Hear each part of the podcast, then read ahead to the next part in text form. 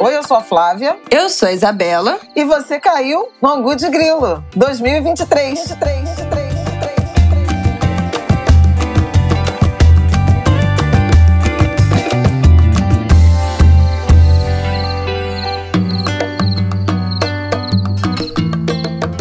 Oi, gente! Mais um Angu de Grilo no ar, episódio 167. Primeiro Angu de Grilo do ano de 2023. Bem-vindos, bem-vindas, bem-vindes a esta nova era. Meu Deus! Acabou! De novo, vou botar de novo o Galvão aqui. Agora vai ser começou! Começou! Gente, bom, eu não preciso nem dizer que nesse Angu de Grilo de hoje a gente vai falar sobre a posse.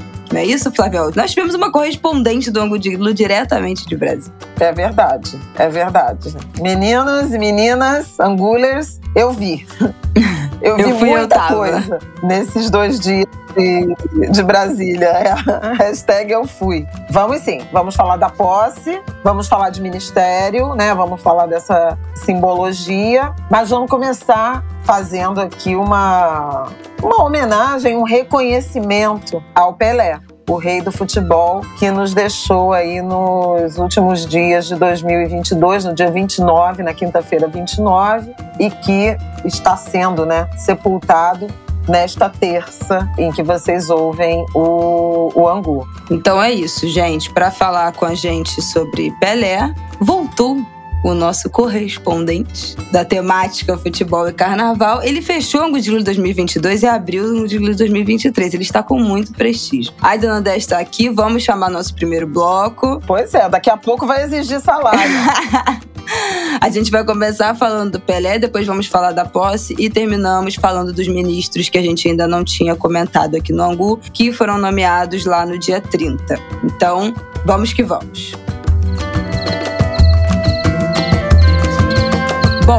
Então vamos começar falando do Pelé. A gente já sabe, né, que estava doente há muito tempo, já tinha um tempo que a história dos cuidados paliativos já tinham surgido, né? No Natal já tinha uma informação sobre a piora do Pelé, não tinha sido emitido boletim médico, se não me engano, 23 ou 24 de, de dezembro, aí ficou uma tensão, será que o Pelé faleceu, será que não? Mas o fato é que todo mundo, né, já estava esperando na Copa do Mundo, a gente falou aqui de manifestações pedindo da melhora dele, mas já se esperava de que a morte dele estava próxima, porque estava com a saúde já muito fragilizada e em cuidados paliativos avançados. E aí, no dia 29, no apagar das luzes aí de 2022, Pelé, Pelé morreu. Nossa, muitas homenagens, né? Do mundo inteiro. De todos os jogadores, de todos os esportistas, de líderes mundiais, de presidentes, de governos. Uma coisa assim. Pois é. E aí queria começar ouvindo. O próprio ex-presidente Jair Bolsonaro Nossa, decretou o luto apareceu, né, Margarida? dias. E aí queria começar ouvindo vocês sobre essa perda. É, foi até bem-vinda essa, essa decretação de luto oficial, importantíssimo, porque o Pelé talvez seja, ou tenha sido, né? E ainda continuará sendo, né? Como imagem, como símbolo, mas assim, o brasileiro mais famoso do planeta, né? Foi uma comoção mundial, mesmo com todo mundo sabendo que ele estava, ele teve um câncer de cólon que foi se agravando ao longo dos últimos no último ano principalmente, né, e desde novembro que ele tinha sido internado e que aí já se comentava que não tinha mais o que fazer, né, em termos de tentar debelar esse câncer. A família ficou muito próxima no entorno dele, mas ele não resistiu e morreu no dia 29, provocando aí essa onda de comoções de Joe Biden a Barack Obama, acho que Bill Clinton, presidentes de, de países africanos, sul-americanos, o mundo inteiro do futebol, atletas eh, do futebol masculino, do futebol feminino. A Marta fez um depoimento muito emocionado. Atletas de outros esportes. Alguém chamou atenção para o fato de Pelé era tão relevante, né? Que virou adjetivo, né? Ele passou a denominar excelência em qualquer área. Então as pessoas eram alguém com excelência era denominado o Pelé de sua área Sim, virou adjetivo. de tão forte, né? que foi essa, essa passagem. E aí a gente convidou o Aidano, porque o Aidano, enfim, na verdade até passei alguns bons dez dias com ele revendo imagens do Pelé e as jogadas e os lances impressionantes. E o Aidano, como tem esse pé no, no esporte, acho que pode falar da relevância dele para o esporte, né, do pioneirismo em, vários, em várias frentes. Bem-vindo, Aidano André Mota. Bom, um prazer estar aqui. Olá, Angulers, Angulers e Angulers. Eu não estou aqui pelo assunto nem pela companhia, eu estou aqui pelo cachê altíssimo, na verdade. Por isso que, por isso que eu participo do vídeo Paga, é, Pago em tempo com Martin, minutos com Martin. Isso, melhor, melhor moeda que tem. O Pelé, a morte dele lembrou os brasileiros da importância dele. Ele é o maior brasileiro de todos os tempos. Se a gente considerar o Brasil a partir da invasão portuguesa de 1500, né, é quando o Brasil passa a existir, né, antes era uma outra coisa, ele é o maior brasileiro de todos os tempos. Eu fiquei, eu fiquei tentando encontrar um rival para esse lugar. E aí fiquei pensando, sei lá, Guimarães Rosa, numa, numa concepção muito pessoal, Darcy Ribeiro, sei lá, Paulo Freire, de Assis. Zumbi dos Palmares. É, enfim, fiquei pensando, fiquei procurando, mas não tem, não tem nada parecido em termos de, de conduzir o nome do Brasil a um lugar que não foi reservado ao Brasil. O Brasil é um país periférico e o Pelé levou o Brasil ao topo dos países. Aí a gente meio esqueceu isso por, por conta de uma, de uma característica do Pelé que ele não se permitia ser humano. Ele não, ele não se permitia aparecer humano. Tem uma imagem muito famosa de um outro superatleta de um esporte individual, que é o Muhammad Ali, que ele vai acender a pira olímpica dos Jogos Olímpicos de Atlanta, e ele está já muito debilitado pelo mal de Parkinson. E a imagem dele, daquele super-homem tremendo, né, por causa do mal de Parkinson e ainda assim acendendo a pira olímpica, uma imagem muito emocionante. O Pelé não se permitiu isso, nunca. Nunca. Ele sempre cultivou a imagem do superatleta, do super-homem. Então, por causa, como a saúde dele foi ficando debilitada, porque apesar de não aparecer em campo, o Pelé era humano, ele desapareceu do cenário, do noticiário, enfim, das vistas das pessoas. Ele postava algumas coisas nas suas contas oficiais das redes sociais, mas coisas muito estudadas, muito é, elaboradas. Então, ele sumiu um pouco da nossa vista e do noticiário. Nas Olimpíadas do Rio, por exemplo, e na Copa do Mundo do Brasil, o Pelé não apareceu. Já por um outro problema que ele teve no quadril, que ele fez uma operação, ele teria que aparecer ou de muletas ou de cadeira de rodas, e ele não se permitia isso. Ele quis ser o Pelé, o, o superatleta, para sempre, que essa imagem ficasse para sempre. Mas ele é de um tamanho no, no Brasil. E conseguiu, né? E conseguiu. Uhum. Conseguiu se preservar nessa preservar o mito, né? Assim, eu não sei como é a fachada da casa do Pelé. Ele mora no Guarujá, morava, né, no Guarujá, num condomínio fechado. Eu não sei como é a fachada da casa dele. Eu não lembro do rosto da mulher dele, da atual, da viúva, né, agora dele. Eu não lembro. Não, não, não, nunca, nunca vi. Ele viveu uma, esse fim de vida dele muito reservadamente. E isso fez com que. Aí você começa a falar do, é, do Neymar, é, do Messi, né? O noticiário do futebol vai andando e aí o Pelé foi ficando meio para trás, meio para trás. As imagens do Pelé estão todas no YouTube, felizmente. Mas elas são imagens mais antigas, a maioria em preto e branco, inclusive. O Pelé tem somente 30% da sua carreira filmada, né? 70% Nossa. de tudo que ele fez não, não tem filme. E os 30% que existem são assombrosos. Eu revi com a Flávia como ela contou e assim, eu me assombrei tudo de novo, porque não tem nada parecido. Ele é o maior atleta de um esporte coletivo que já existiu, não é só do futebol. Não tem. O Michael Jordan não é comparável, o Tom Brady não é comparável. É, não tem, não tem um atleta de. Eu, eu, eu evito comparar com o esporte individual porque é muito diferente. É uma lógica muito diferente do funcionamento da dinâmica do esporte. Nos esportes coletivos, não tem ninguém parecido com o Pelé. Nada. Nada parecido, nem nunca haverá. Nunca um jogador chegará perto da excelência do Pelé, não só pelos números, que são inatingíveis. É, é, duvido que 1.282 gols. É o número, é o número é, oficializado, né? Nenhum jogador vai chegar. Queria que você falasse dessa marca de gols em condições desfavoráveis de bola, de uniforme, de campo, de regra. De preparação física. Ele era um corpo tão privilegiado que eu soube ontem uma informação do, do meu amigo, nosso amigo e repórter muito competente, Pedro Ivo Almeida. Ontem ele me disse uma coisa: o Pelé resistiu a nove dias de morfina, sem comida e sem água, nesse momento. É, final aí da vida dele. Os médicos disseram que se ele não tivesse o câncer, ele não morreria ele teria uma vida ainda mais, mais longa. Realmente, a, a, o câncer, porque o câncer causou a broncopneumonia e a insuficiência renal, que acabaram matando ele. Que é o que o câncer faz, né? Mas se não tivesse o câncer, a saúde do Pelé era ótima aos 82 anos. E aí, essa coisa que a Flávia falou,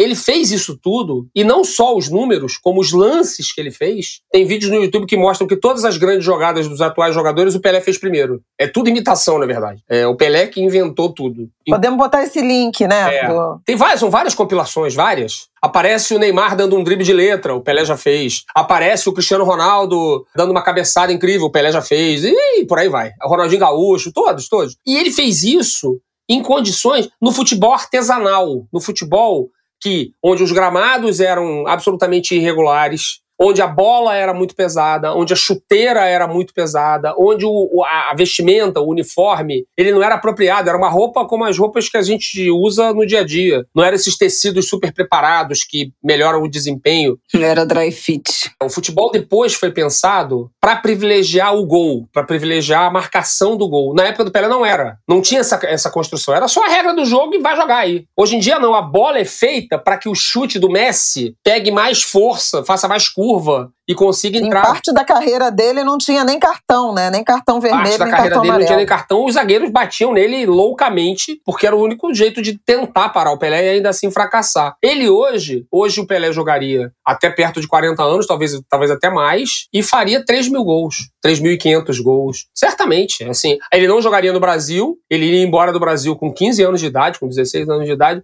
muito parecido com o que aconteceu nesse, nesse aspecto com o Vinícius Júnior e que vai acontecer com o Hendrick, esse menino revelação do Palmeiras. Um clube desses endinheirados da Europa pagaria uma fortuna e ele iria embora para a Europa, não jogaria no Santos. E, mas jogaria nos melhores gramados, com as melhores estruturas, teria um preparo físico muito melhor ainda e seria um jogador muito mais incrível do que ele já foi. Agora, eu queria falar isso, desse desempenho de excelência que o fez ganhar e cultivar né, essa alcunha de rei, de rei do futebol, de rei Pelé do Brasil, reconhecido no Brasil e no mundo. Eu até escrevi a coluna falando que oficialmente acabou a monarquia no Brasil com a morte do Pelé, né? mais de 130 anos depois do fim do regime monárquico oficial. E embora Roberto Carlos seja reconhecido como rei, mas é algo local e restrito aos súditos. Uhum. E não o planeta chama o cara de rei, de rei Pelé. Então, assim, ele conquistou uma realeza por mérito, né?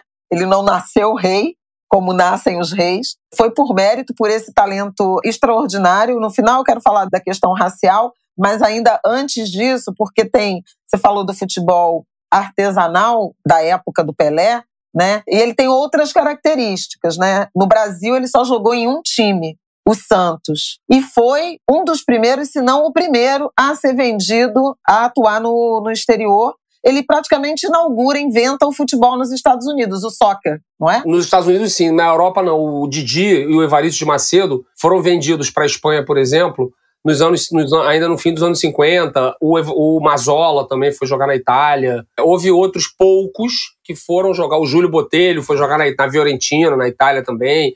Houve outros muito raramente. O Pelé, ele vai, na verdade, fundar um novo futebol. A, a, última fronteira do futebol era os Estados Unidos, que não gostava do soccer, né? Do, como diz, como eu vi num seriado outro dia, os Estados Unidos acham que o futebol é um plano comunista. Até hoje é um esporte que não é totalmente popular nos Estados Unidos. Apesar de ter se popularizado Mas tem muito. crescido em tem popularidade. Muito, muito. O Guga Chakra tem chamado a atenção para isso. Verdade. Essa Copa deu audiência maior que o basquete, deu audiência maior que vários e a média de público, A média de público do, da Major League Soccer, que é o campeonato de futebol dos Estados Unidos, ela é maior que a média de público do Brasil. Agora, também tem muito a ver com a, uma sociedade que está se redesenhando, né, para os hispânicos, Isso. né, os é. africanos. E dizem até que o os Messi. muçulmanos, não, as pessoas do Oriente Médio. É. Né? Comenta-se que o Messi e o Neymar vão jogar nos Estados Unidos em breve, né? Todos dois. Eles vão, vão deixar o PSG e vão, vão, vão para a Liga Americana de Futebol. O Pelé fundou é, isso com o Cosmos, né? Ele foi para um time que foi liderar um time formado em Nova York que tinha também Beckenbauer, Carlos Alberto Torres. E aí ele também lá protagoniza lances espetaculares. Ele vira uma personalidade mundial, tem mil histórias. Ele vai conhecer o Reagan num determinado momento, o Reagan já presidente dos Estados Unidos, e ele entra na Casa Branca e diz assim: oh, prazer, eu sou o Pelé. E o Reagan, o Reagan fala para ele: você não precisa se apresentar, eu é que tenho que me apresentar a você. Eu sou o Ronald, Ronald Reagan, presidente dos Estados Unidos. Então, assim, porque o Pelé não precisa se apresentar, que todo mundo sabe quem é o Pelé. Eu queria terminar, que a gente já está aqui há bastante tempo, né? Segundo as ordens que eu recebi. Não, só reafirma isso, que ele jogou a vida inteira no, no Santos. Ele jogou né? a vida inteira no O único time. do brasileiro dele foi o Santos. Inclusive, em 1959, um ano depois da Copa de 58, onde ele aparece aos 17 anos, ele recusa uma proposta milionária do Real Madrid. O Real Madrid tentou contratar ele, ele para lá. Era uma proposta boa para o Santos, mas ele não quis ir. Ele preferiu ficar jogando no Santos. Era um outro tempo. Isso não existiria hoje. Hoje ele ia Uhum. para o Real Madrid com 15 anos de idade. Ou para o Manchester City, ou para o PSG, ou para o Bayern de Munique. O time que pagasse mais. Que é o que acontece com esses meninos todos hoje. O Hendrick, o Rodrigo, do próprio Santos, o Vinícius Júnior, o Paulinho. O Paulinho. Todos, todos. né? todos Fez eles. 18 anos e, e viajou no dia seguinte. O que eu queria falar sobre a cidadania do Pelé, a gente não teve no Pelé o líder antirracista que a gente gostaria, pelo menos em termos de, de verbalizar isso. Eu até acho que o Pelé tem uma atitude interessante sobre isso, porque ele vira o rei de um país racista. Ele é um rei negro num país extremamente racista, cultuado por todos os brancos. Então, assim, é, é um papel importante. Mas eu entendo o Pelé, eu, na verdade, quando o Lula é uma maluquice, vai parecer uma maluquice que eu vou falar, mas vocês vão entender. Quando o Lula nomeia a Daniela do Vaguinho ministra do Turismo, eu pensei no Pelé. É o seguinte, a Daniela do Vaguinho no Ministério do Turismo é um entendimento muito preciso de Brasil que o Lula tem. O Lula entende muito de Brasil, como é que a sociedade brasileira é. E o Pelé, é, ele me parece, nesse sentido, um brasileiro muito típico. Nós não somos engajados como sociedade. As pessoas engajadas na nossa sociedade são a minoria. E isso explica muito dos Especialmente naquela época, e né? naquela época mais ainda. E isso explica muito dos problemas que a gente tem como sociedade, né? De agendas que não são, que não melhoram ou demoram a melhorar, porque a gente não se engaja, na verdade. Como eu tô falando do todo da sociedade. O Pelé era muito isso. Ele construiu uma carreira absolutamente virtuosa, honestíssima, porque não tem nenhuma, né? O Pelé não levou nenhuma vantagem em nada indevida. Ele fez a carreira a partir do talento dele. Só que ele não ele nunca se interessou em tipo, denunciar a tortura na ditadura brasileira. Não, não era uma, uma agenda dele. Era melhor, era melhor se fosse, era, mas era agenda de quem naquele momento? É muito perturbador pensar isso. Mas assim, nós não somos como os argentinos, que lutaram contra a ditadura, que enfrentaram, que morreram para tentar vencer a ditadura. Nós não fizemos isso. E aí, assim, o Pelé também não. É, alguns sim, mas não como sociedade É, co- alguns, coletiva, a né? minoria, né? Como a, eu, eu, vocês podem falar melhor do que eu, enfim, obviamente, eu não tenho lugar de falar, mas eu, eu imagino que a maior parte das mulheres brasileiras não seja feminista. Não sei, eu acho que numericamente deve ser ainda a menor parte das mulheres. E, e toda mulher, na minha avaliação, devia ser feminista. Então, assim, é, é meio isso assim que o Pelé representou. Mas eu acho que ele cumpre um papel super importante de exaltação do melhor do Brasil.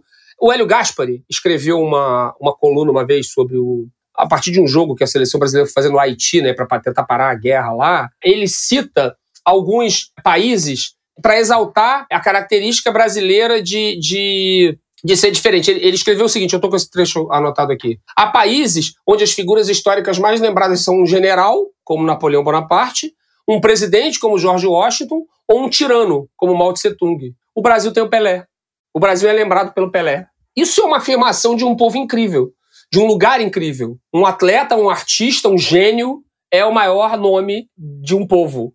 É sensacional isso. Só isso já é espetacular. Já valeu essa existência. Exatamente. Por fim, no, no quesito das homenagens, tem duas homenagens já circulando por aí como possibilidades. Uma mais provável, que eu acho, que é a Rio Santos, a estrada Rio Santos, passar a se chamar Estrada Rei Pelé, porque é até é, parece bem fácil de acontecer isso, porque é uma estrada federal, então então tá na mão do Lula fazer isso, não, não vejo por que ele não faria. A outra homenagem é mais difícil, mas mais interessante. Uma das avenidas que margeiam o Maracanã, palco, maior palco do Pelé, palco do milésimo gol, do gol de placa e outras façanhas, a Radial Oeste passasse a chamar a Avenida Rei Pelé, Avenida Edson Noite do Nascimento, alguma coisa assim. Qual é a questão que a vida real torna isso mais difícil e os nossos sonhos fazem que, que a gente queira ainda mais. Que aí tiraria, inclusive, o nome oficial da Radial Oeste. Ninguém chama pelo nome oficial, mas o nome daquela avenida é Marechal Castelo Branco. Então, assim, ainda tiraria o nome de um ditador do caminho. Mas aí Um eu acho talvez seja,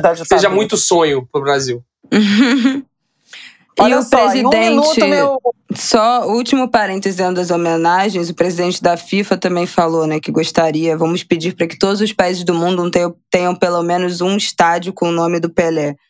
É, obviamente um pedido informal. E o Brasil já que, tem. Sei lá, isso seria impossível, Mas Brasil... também mais um, uma, uma homenagem. É, o Brasil já tem, que é o estádio de Maceió, o principal estádio de Maceió em Alagoas, chama-se Estádio Rei Pelé. Ah, que lindo. Eu queria só para me despedir falar três coisas.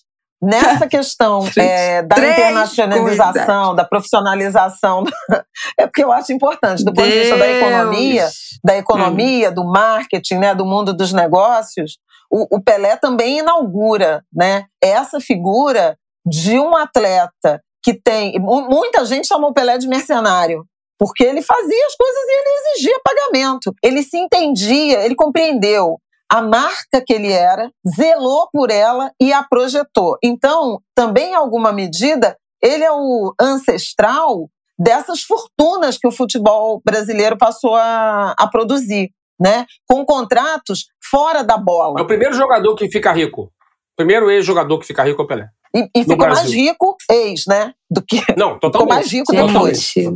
Então, esse é um ponto.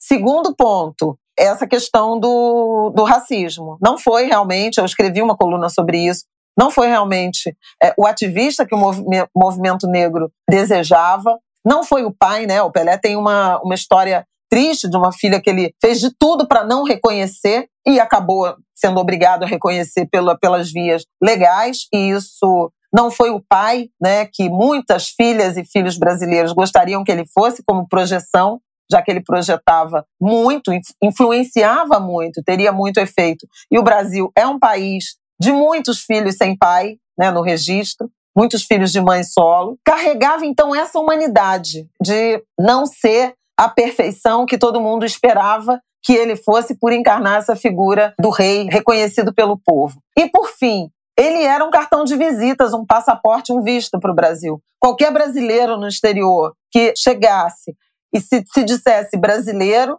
alguém ia fazer uma referência ao Pelé e era é, o grande sorriso, né? Uma porta de entrada impressionante. Como jornalista, eu experimentei isso várias várias situações, inclusive com recomendações de em viagens internacionais levar camisas da seleção brasileira como presente, né, para os estrangeiros. E essa camisa amarela, que hoje a gente questiona muito, né? Mas que é uma camisa que conquista os corações dos brasileiros a partir das, dos títulos mundiais. E o Pelé foi protagonista no primeiro deles, de um Brasil que vinha muito arrasado. Então, é isso, ficam aqui nossas homenagens, reconhecendo a humanidade, reconhecendo as contradições, mas, sobretudo, reconhecendo a genialidade e a contribuição que esse homem negro, de origem pobre, deu para projetar um país. Ele ajudou a, a fundar o sonho de um país, de um país em que negros fossem vitoriosos e reconhecidos pelo seu talento, pela genialidade e pela inteligência, né? Pela visão de jogo inteligente, não só um corpo. É isso. Valeu Pelé, valeu meu rei. É isso. Então, a Dona André se despeça. Obrigado, angulers, angulers e angulers. Estou sempre aqui disponível, é só me chamar que eu venho. Feliz ano novo! Feliz ano novo! Feliz Lula de novo! Feliz tudo isso para todo mundo. E vamos para o nosso próximo bloco, então, tratar dessa posse, deste grande evento. Vamos que vamos. Falar sobre essa posse. Algumas a gente decidiu apenas citar brevemente, se a Flávia o permitir. É, se ela deixar, a gente vai passar rapidamente por alguma dessas coisas, porque senão o episódio vai ter 200 horas. E o problema não é só o episódio ter 200 horas, ela ainda vai para Globo News hoje, a gente está gravando. Pois é, gente. Eu estou praticamente virada de Brasília, a gente está gravando na segunda de tarde e hoje eu ainda faço os telejornais da pois noite. Pois é, então, então ela chegou. Ela chegou. Por, Angu não ter três horas. Às duas e pouca de Brasília, dessa segunda, agora são quatro e quarenta, a gente está gravando aqui. E daqui a pouco ela vai estar tá aí no, no Impauto no Jornal das Dez, então a gente tem que correr também por causa disso. Mas eu queria começar te perguntando, né, já que a gente tem essa visão sua privilegiada de quem estava lá em loco, óbvio, em loco com é, com algum distanciamento, né? Você não estava de repórter ali no meio da multidão, você não estava lá vendo de perto as pessoas chegarem ali no meio da, da Praça dos Três Poderes, mas estava em Brasília, foi no voo com. Começa no voo, né? Foi no voo com Martinho da Vila, com Dilma. Gente, Flaviol foi no voo da Dilma para Brasília. Praticamente, né, que você comentou, mais da metade do voo estava indo para a posse, então as pessoas cantando, as pessoas gritando no avião, as pessoas indo com a camisa. Então foi um clima que começou já no aeroporto. Daqui eu queria saber, para a gente começar a falar disso, desse ponto de vista de quem teve lá, como é que foi esse clima da cidade, desde o aeroporto, do avião, da chegada lá e dessa romaria, né, em direção à, à posse. Romaria define, de fato, né? É o conceito religioso mesmo de romaria, que são pessoas se reunindo, né, e indo na direção em cortejo, em devoção, né, um cortejo em devoção e nesse caso em devoção, eu acho que não somente ao Lula, né, em devoção à democracia. Foi um cortejo pela democracia brasileira, pelo restabelecimento da democracia brasileira. Foi muito até surpreendente, porque havia uma tensão muito grande nas semanas anteriores a essa posse, por conta dos episódios de violência lá em Brasília, no dia 12, né, da, da diplomação, aqueles ataques né, de, de vandalismo, de de crime de abolição tentativa, né? De abolição do Estado Democrático. É, muita gente chama terrorismo, mas a lei de terrorismo é diferente. É, não me culpem, é uma questão até instituída para proteger os movimentos sociais mais à esquerda, mas que nesse momento acaba até aqui beneficiando esses extremistas de direita. E na semana, na véspera de Natal, aquela bomba que não foi, felizmente, detonada, mas que estava para ser detonada num caminhão de combustível uhum. perto do aeroporto de Brasília. Tanta coisa aconteceu, né? Desde o último ângulo de grilo, gente. Isso. Ficou tanta pois é. coisa é. de fora nessa última semana, né? que semana passada a gente não teve, a gente estava de recesso. Mas, como disse, vocês sabem, o Brasil não dá trégua. Nenhuma. Então, assim, isso é só para dar o, o, o bastidor da tensão que tinha se formado né, em relação ao que seria essa posse, se as pessoas efetivamente responderiam à convocação do Lula, do cerimonial da presidência, da primeira-dama, né, agora a primeira-dama Janja uh, da Silva, que orientou a produção de um vídeo muito comovente de eu vou e por que motivo? Eu vou pela democracia, eu vou pela minha religiosidade, eu vou pelos meus filhos. Acho que todo mundo é, viu esse vídeo, esse minuto, que era muito inspirador, de um grande convite aos brasileiros para se deslocarem é, até Brasília por essa festa, essa festa da democracia. Mas ninguém sabia que se isso ia efetivamente se realizar em razão dessas ameaças. Né? O arsenal que foi encontrado com o, o, o criminoso bolsonarista e tudo mais. Acontece que as pessoas se mobilizaram sim. E ontem, inclusive, foram várias uh, informações, notícias de gente que fez vaquinha por Pix para ir de ônibus, para ir num carro velho, para ir uh, a pé, enfim. Os, o Fantástico teve matéria, né? Entrevistando as pessoas no caminho, nos ônibus. Eu vi um trecho já na reprise de madrugada. Muito. Mas acho que vale também a gente deixar o link aqui embaixo. Vale. Para colher essas histórias. Gente indo com criança, com os filhos, as famílias inteiras. E tinha mesmo, muita criança, muita, muito gay, muita lésbica, muita, muita, muito travesti, muita, muitas travestis, muitas pessoas trans. Aquela referência, lembra do áudio, daquele áudio meu que viralizou de não arredaram pé? Uhum. É, essas pessoas foram. Elas foram, botaram seus corpos presentes, ainda que houvesse uma é, um temor, uma, um medo, uma ameaça. E elas foram mais. Elas foram de vermelho. É, uma gata. criminalizada nesses uhum. anos. Né? Então as pessoas. Porque lembra, tem um angu aqui que a gente até fala isso. Não sei se eu vou de vermelho votar. A Isabela fala sobre isso. Sobre eu falei para ninguém sobre de vermelho e fui de vermelho nos dois dias. Lembra? Por, por conta do ambiente de violência política. A gente fez várias recomendações, não vai sozinho, não sai sozinho.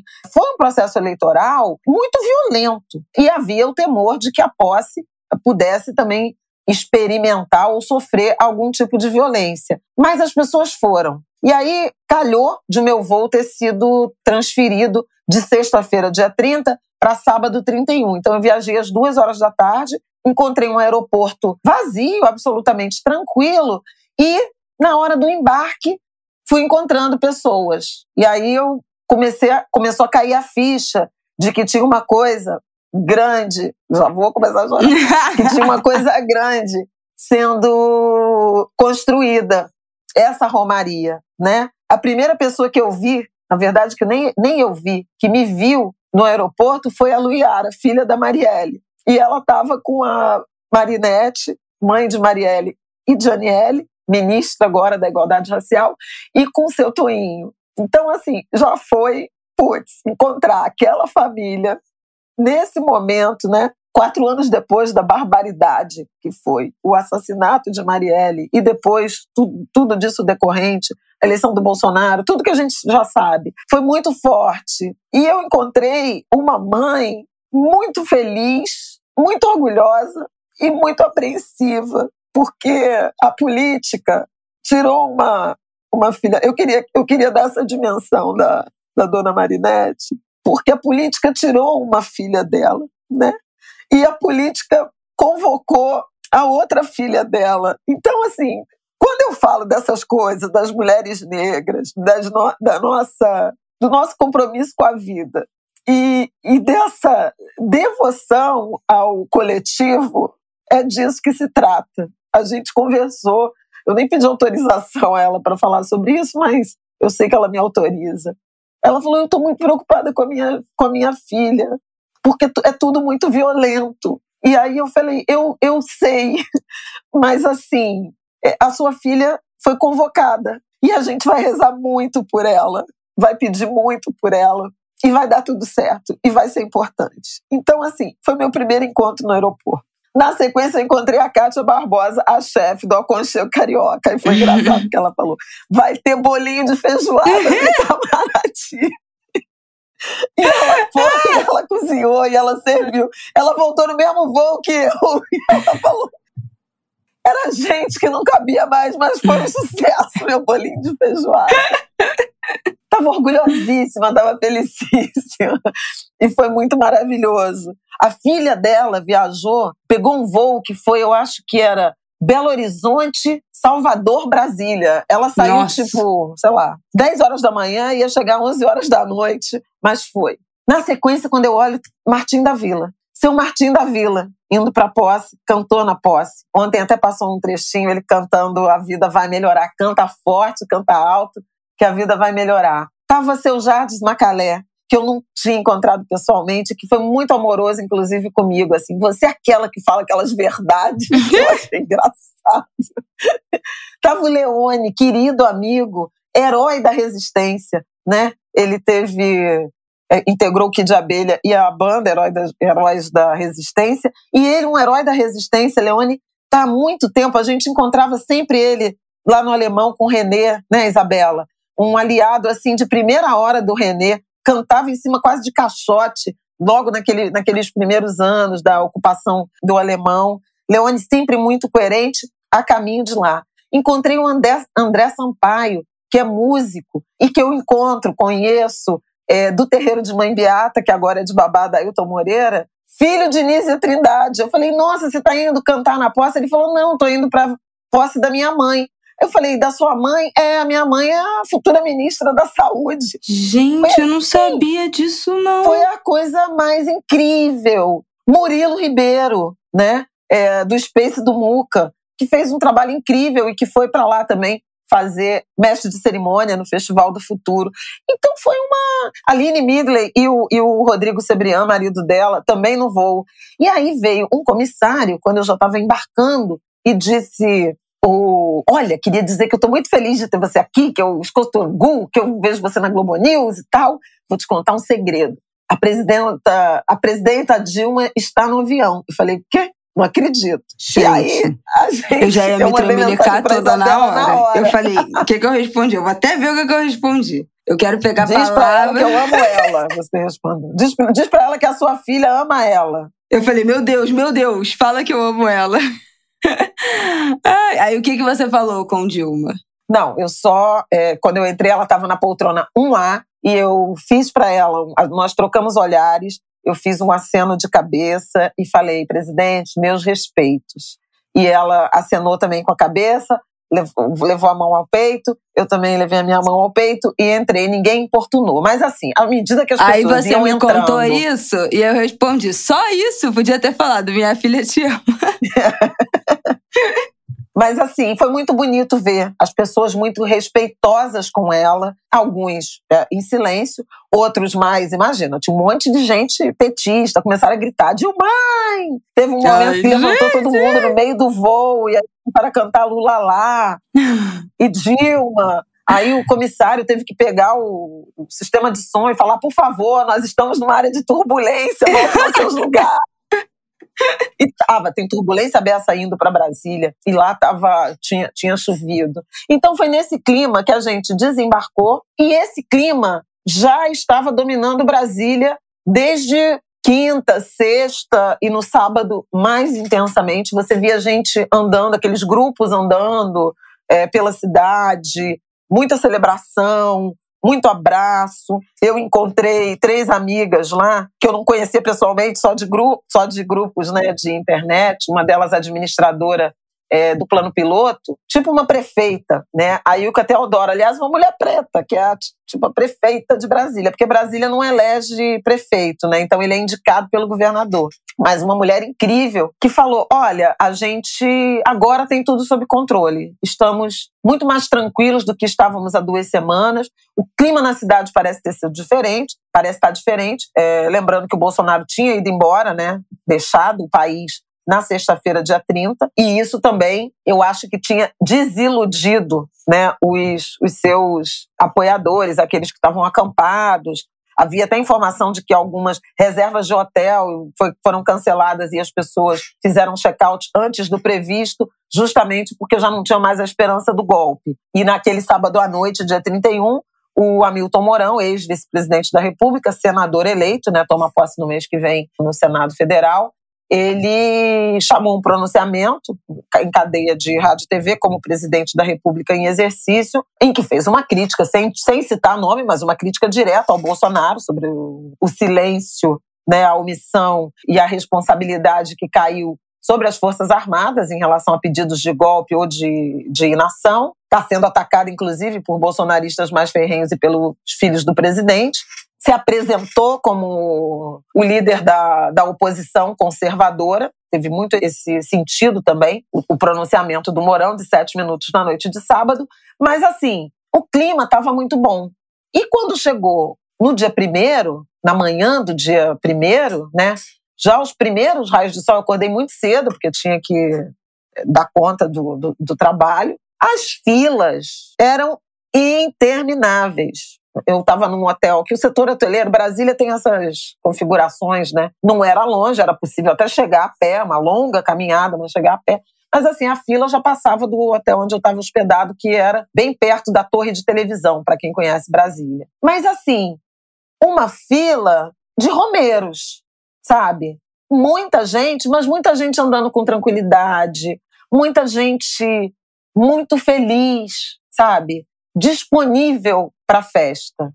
E foi assim ao longo do dia. Quando eu cheguei, quando eu consegui chegar, finalmente, a gente teve umas questões de, de trânsito. No, no, nosso ponto de, de, transmissão, de ancoragem, que era ao lado do, do Senado, no, no estacionamento do, do Senado, a gente continuava vendo aquelas pessoas chegando, muito calor, tinha uma previsão de chuva que não se concretizou, só fez sol, tipo assim, o sol voltou. O sol voltou aqui no Rio também, né?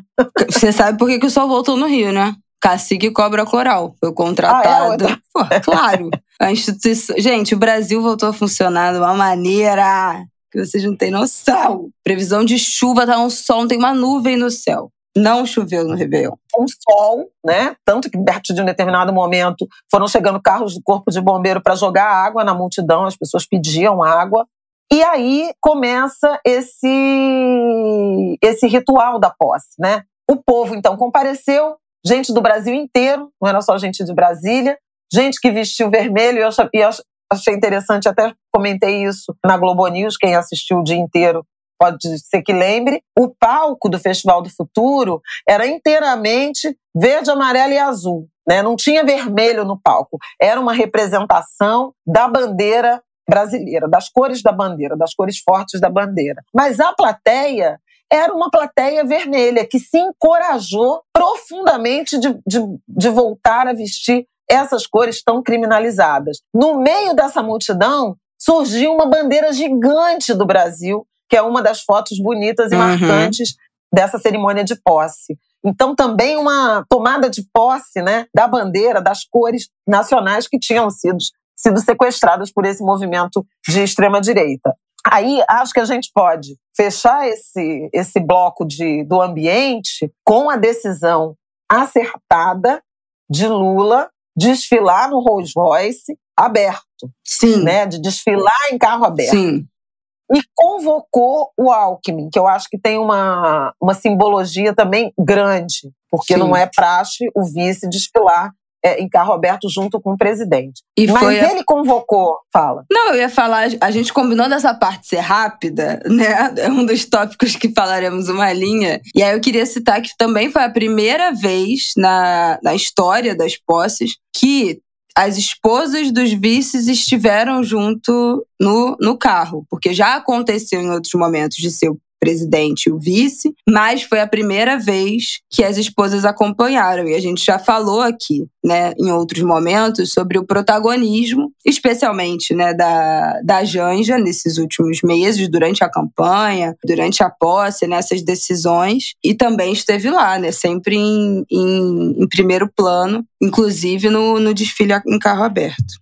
Exatamente. Então, assim, eu quero, por trás disso, uma atitude de coragem, de liderança e de enfrentamento ao, ao risco de ameaça. Claro. Né? Não vamos nos render. E aí, não apenas o Lula sinalizou que não se renderia né, a ameaças, a ameaça de terror, ao extremismo, se escondendo no dia da posse, como fez o Alckmin fazer o mesmo. Então são os dois homens, a linha de sucessão ali da, da República, né? Desfilando em carro aberto para quem quisesse ver. E a população comprou, né? Porque é isso, também todo mundo foi, lotou, lotado do lado de fora, nos entornos, todo mundo de vermelho. Então, a partir do momento que toma-se a decisão de aparecer em público, subir a rampa, né? Tinham todos esses questionamentos: vai subir a rampa, não vai, tem risco, não tem. Mas a partir do momento que se mantém essa decisão, o povo todo compra esse barulho. Então, vamos todos. E, obviamente, decisão acertadíssima. E foi, foi super bonito. Foi super bonito o, o desfile, o gesto de chamar o, o Alckmin. Tem essa sinalização de enfrentamento, né, de não intimidação aos fascistas, mas também essa indicação da frente ampla, né? Se você for pensar ainda um pouco mais, né, aprofundar ali o subtexto, eram PT e PSDB juntos naquele carro, indo tomar Sim. posse. O Alckmin mudou para o PSB, mas ele é um tucano, né? E eram dois é, adversários que, inclusive, já se enfrentaram numa eleição presidencial. Então, importante isso, né? Foi muito importante, simbolicamente. Claro. Com o povo todo presente, testemunhando e tudo mais. Sem nenhum é, incidente. Teve um momento lá que houve fechamento de estação de metrô, mas era tipo ligação trote, não acharam nada, sabe? E deu tudo certo. Bom, então Lula eles fazem esse percurso, eles sobem a rampa do Congresso Nacional, foram recebidos por Rodrigo Pacheco, presidente do Senado, presidente do Congresso Nacional, Arthur Lira, presidente da Câmara dos Deputados, Rosa Weber, presidente do Supremo Tribunal Federal, Alexandre de Moraes, sucesso, né, gente? A quantidade de gente, eu vi gente, foto do Renê, do Raul. Gente! E do Preto Zezé com o Alexandre Todo mundo fazendo selfie com o Xandão. Xandão é um case. Foi também um reconhecimento importante às autoridades eleitorais, em particular ao Alexandre de Moraes. O Lula faz essa referência no discurso na, na Câmara, ele faz essa referência, né, esse agradecimento e esse reconhecimento do papel do Supremo Tribunal Federal e do Tribunal Eleitoral para garantir a realização e o resultado das urnas, a despeito de todos os ataques, não vou me, não vou me alongar nisso, porque a gente já sabe. Uhum. E também José Sarney, ex-presidente da República, e Dilma Rousseff, também presentes ali. Então, aquela institucionalidade que a gente foi vendo se fazendo presente, né, nos últimos atos, na posse do Alexandre de Moraes, na diplomação do Lula, né, em momentos chaves, todos se repetiram no reconhecimento do resultado das urnas já naquela noite de eleição. Houve uma, uma, uma, uma presença recorde de chefes de Estado, de representantes uhum. né, de governos estrangeiros. Eu acho que o triplo da primeira posse do Lula e quatro vezes a, a, posse do Bolsonaro. Eu acho que esse é o número, a ordem de grandeza. O Uruguai mandou três: é, o presidente Lacade Pou e dois ex-presidentes, Julio Sanguinetti e, claro, Pepe Mujica. Ah, que fofinho demais. Uma coisa mais linda. Eu vi uma foto do pastor Henrique Vieira, agora deputado, abraçado com o Murrica. Todo mundo queria, né? Se aproximar do Murrica. O Gabriel Boric, do do Chile, presidente do Chile veio. O Petro, Gustavo o presidente, Petro. É, Gustavo Petro. Alberto Fernandes. O Alberto Fernandes, da Argentina. Da Argentina. Foi muito bonito. A China mandou representação, os Estados Unidos mandaram, o presidente Vários da Alemanha países veio, africanos, o presidente de Portugal. O presidente de Portugal. O presidente aquele... de Portugal. Aquele que ficou lá no 7 de setembro, lá do velho da van, coitado. Olha, pra eu sentir pena de um presidente de Portugal, que o bagulho foi de verdade. Olha, o homem tava tão engasgado que até no Lago Paranoá ele foi nadar, não foi? Ele nadou lá no lago, foi um bote dos bombeiros atrás acompanhando ele e ele nadou, ele foi, ele nadou, ele fez não sei o que mais lá e foi o primeiro a chegar na posse. Ele tava que ele não se aguentava. Marcelo Rebelo de Souza, lembra que ele foi desconvidado pelo Bolsonaro de um almoço porque encontrou o Lula. Gente. Uma coisa horrível. Antes disso, no dia da, da cerimônia lá do coração de Dom Pedro, o Bolsonaro repete o lema fascista. A Deus, gente já pátria, falou isso aqui. E liberdade, né? família, Deus, família e liberdade.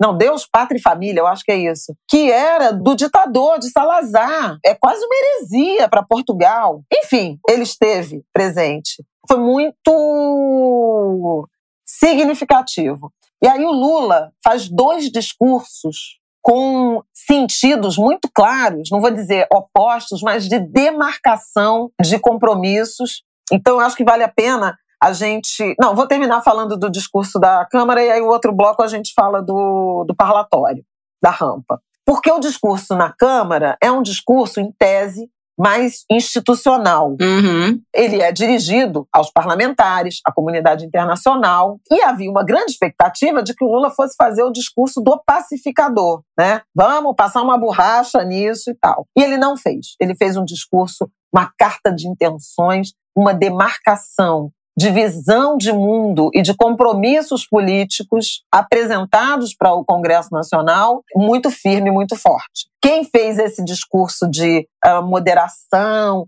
pacificação, união foi o Rodrigo Pacheco, presidente do Senado. O Lula falou em genocídio. Uhum. O Lula falou que quem errou vai pagar com rigor da lei, mesmo com acesso ao amplo direito de defesa. Ele falou da campanha que viu desleal, que usou dinheiro público, assédio, fake news, ataques, né? Ele falou sobre contra o teto de gastos, né? Também na, na área econômica, coisa que nem foi novidade. As pessoas, quem ficou surpreso ficou porque quis, porque já era dito na campanha, a PEC já determina um novo arcabouço fiscal e ele só ratificou essa visão de construção de um novo arcabouço econômico, e embora tenha se comprometido com responsabilidade fiscal, com o controle da inflação, com todas as premissas né, da estabilidade financeira e, e, econômica. Vamos ver que modelo, que o, como é que o Haddad vai con conduzir isso. Mas foi um discurso muito firme nessa direção de o que aconteceu foi muito grave, uhum. né? o desmonte das políticas públicas, a destruição institucional do país. Eu não vou ficar repetindo aqui, mas a gente pode botar os links dos dois discursos para os angulês terem como, como referência, mas são coisas que a gente vem falando ao longo desses últimos anos. E aí, eu acho que tem um recado para um Congresso que se barrou, vou até botar assim, se barrou muita coisa, permitiu muita coisa. Uhum. Entende? Porque o Lira apoiou o Bolsonaro o tempo inteiro. E um bastidor que eu acho importante dizer foi que foi todas as vezes em que Arthur Lira, presidente da Câmara dos Deputados, e Augusto Aras, procurador-geral da República, foram citados no sistema de som como cumprimentos né, de autoridades, vaia avassaladora do público, que isso acho que não vazou no, no áudio, né, na transmissão da TV, e foi, assim, marcante. Lira, uh, Aras, uh. Por quê? Por essa lealdade que ambos tiveram a, Ninguém a pode fazer esse seu corte, modelo. hein? Ninguém faz esse corte do episódio. Mas Não, olha tô, só. Tô reproduzindo o público, né? Tem uma foto, fez. eu vou tentar achar esse tweet, que é uma foto excepcional do momento ali, daquele, da, do Gary Gary ali, da chegada ali no, no Congresso, não sei o quê. Todo mundo, né, confraternizando, conversando. Tem uma foto que pega exatamente o Pacheco e o Lira, assim, ó, parados, olhando pro nada, um do lado do outro, ninguém falando com eles. E os dois, assim, olhando através, sozinhos no meio da, daquela confusão. Teve uma outra situação recente que ficou. Quem é que foi que ficou assim sozinho, perdido? Eu não sei se foi o Bolsonaro. Não, foi o Bolsonaro, não. Foi quem, meu Deus? Alguém que ficou assim também, numa, numa situação dessa, alguma confraternização, uma coisa. Ah, foi o Gilmar Mendes. Foi o Gilmar Mendes, não foi que todo mundo ficou zoando um vídeo que ele aparece assim sozinho? Não, ah, não foi. Foi na, na diplomação que foi. ele sozinho.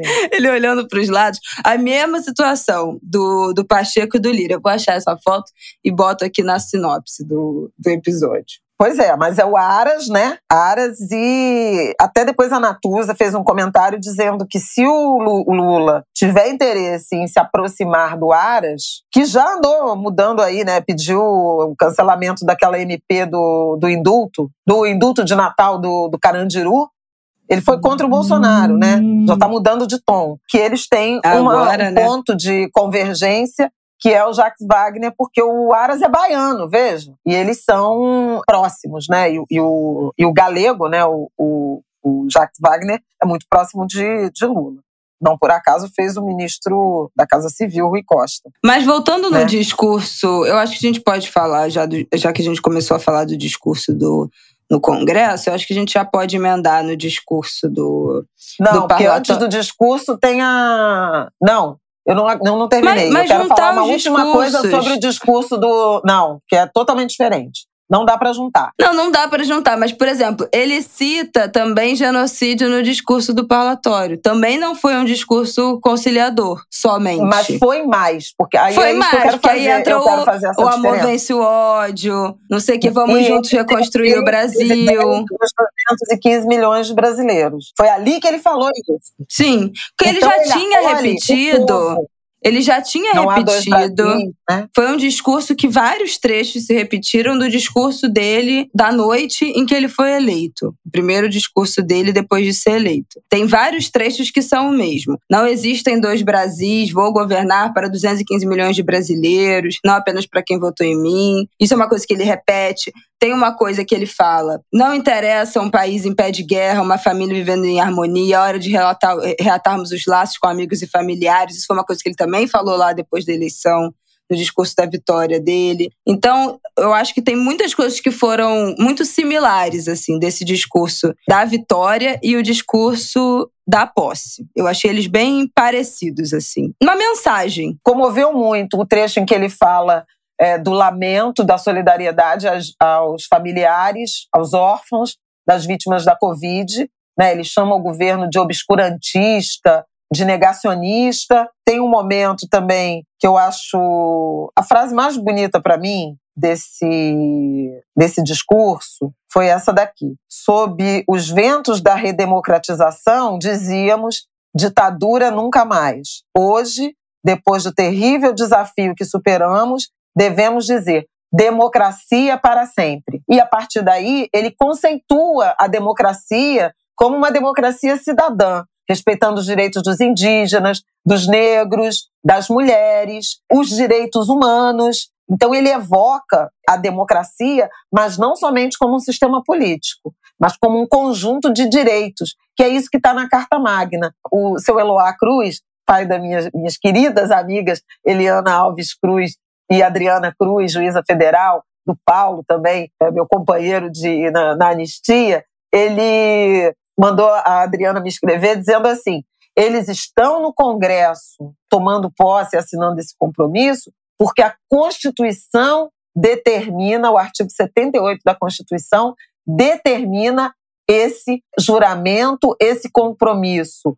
Diante é, da Carta um compromisso com o povo brasileiro. Lula e Alckmin juraram ao povo brasileiro cumprir a Constituição, respeitar a legislação e promover o bem-estar, que são fundamentos, direitos fundamentais previstos na nossa Carta Magna. Então, assim, com isso fechamos esse capítulo. Meu Deus, qual qual capítulo? Agora a gente vai para onde? Esse capítulo do discurso do da, da Câmara. Câmara. Tá. E acho que Lula botou uma linha ali falando, ó, os princípios civilizatórios são esses. E ele chega a falar em pacto civilizatório. Defender a democracia é pacto civilizatório, enfrentar a fome, a guerra, por fim a guerra, defender o meio ambiente.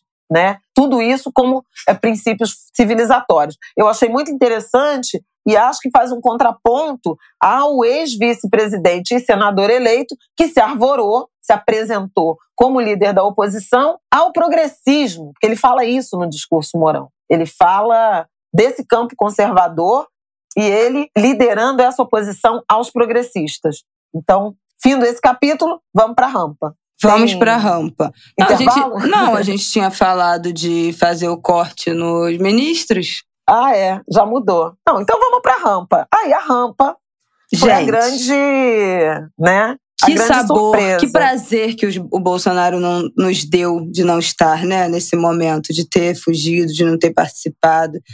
A gente não teve que encarar o desgosto de olhar para a cara desse homem, ainda nos brindou com uma das cenas mais lindas, né? Todo mundo comentando isso nas redes sociais, uma cena histórica, muito simbólica. A gente, bom, eu não preciso nem fazer esse parêntese, né? Que aqui no ângulo de grilo, o que não falta é crítica, o que não falta é cobrança, o que não falta é compromisso com e responsabilidade com cobrar tudo que foi prometido. Mas o que não falta é crítica vale do que já dizer passou. que no discurso, né? No discurso de apresentação do relatório de transição, o presidente, então presidente eleito, agora empossado, disse: quero ser cobrado, não quero tapinha nas costas. então. Tem que cobrar, que é assim que a gente. Dito isso, já que melhora. você está pedindo. Então, foi o próprio Lula, Luiz Inácio falou. É, coisas que eu já vinha dizendo. Até alguém botou no nosso grupo lá do Angu, dizendo assim: acho que o Lula andou ouvindo o Angu de grilo. Mas foi lindo, assim, foi lindo, foi muito simbólico.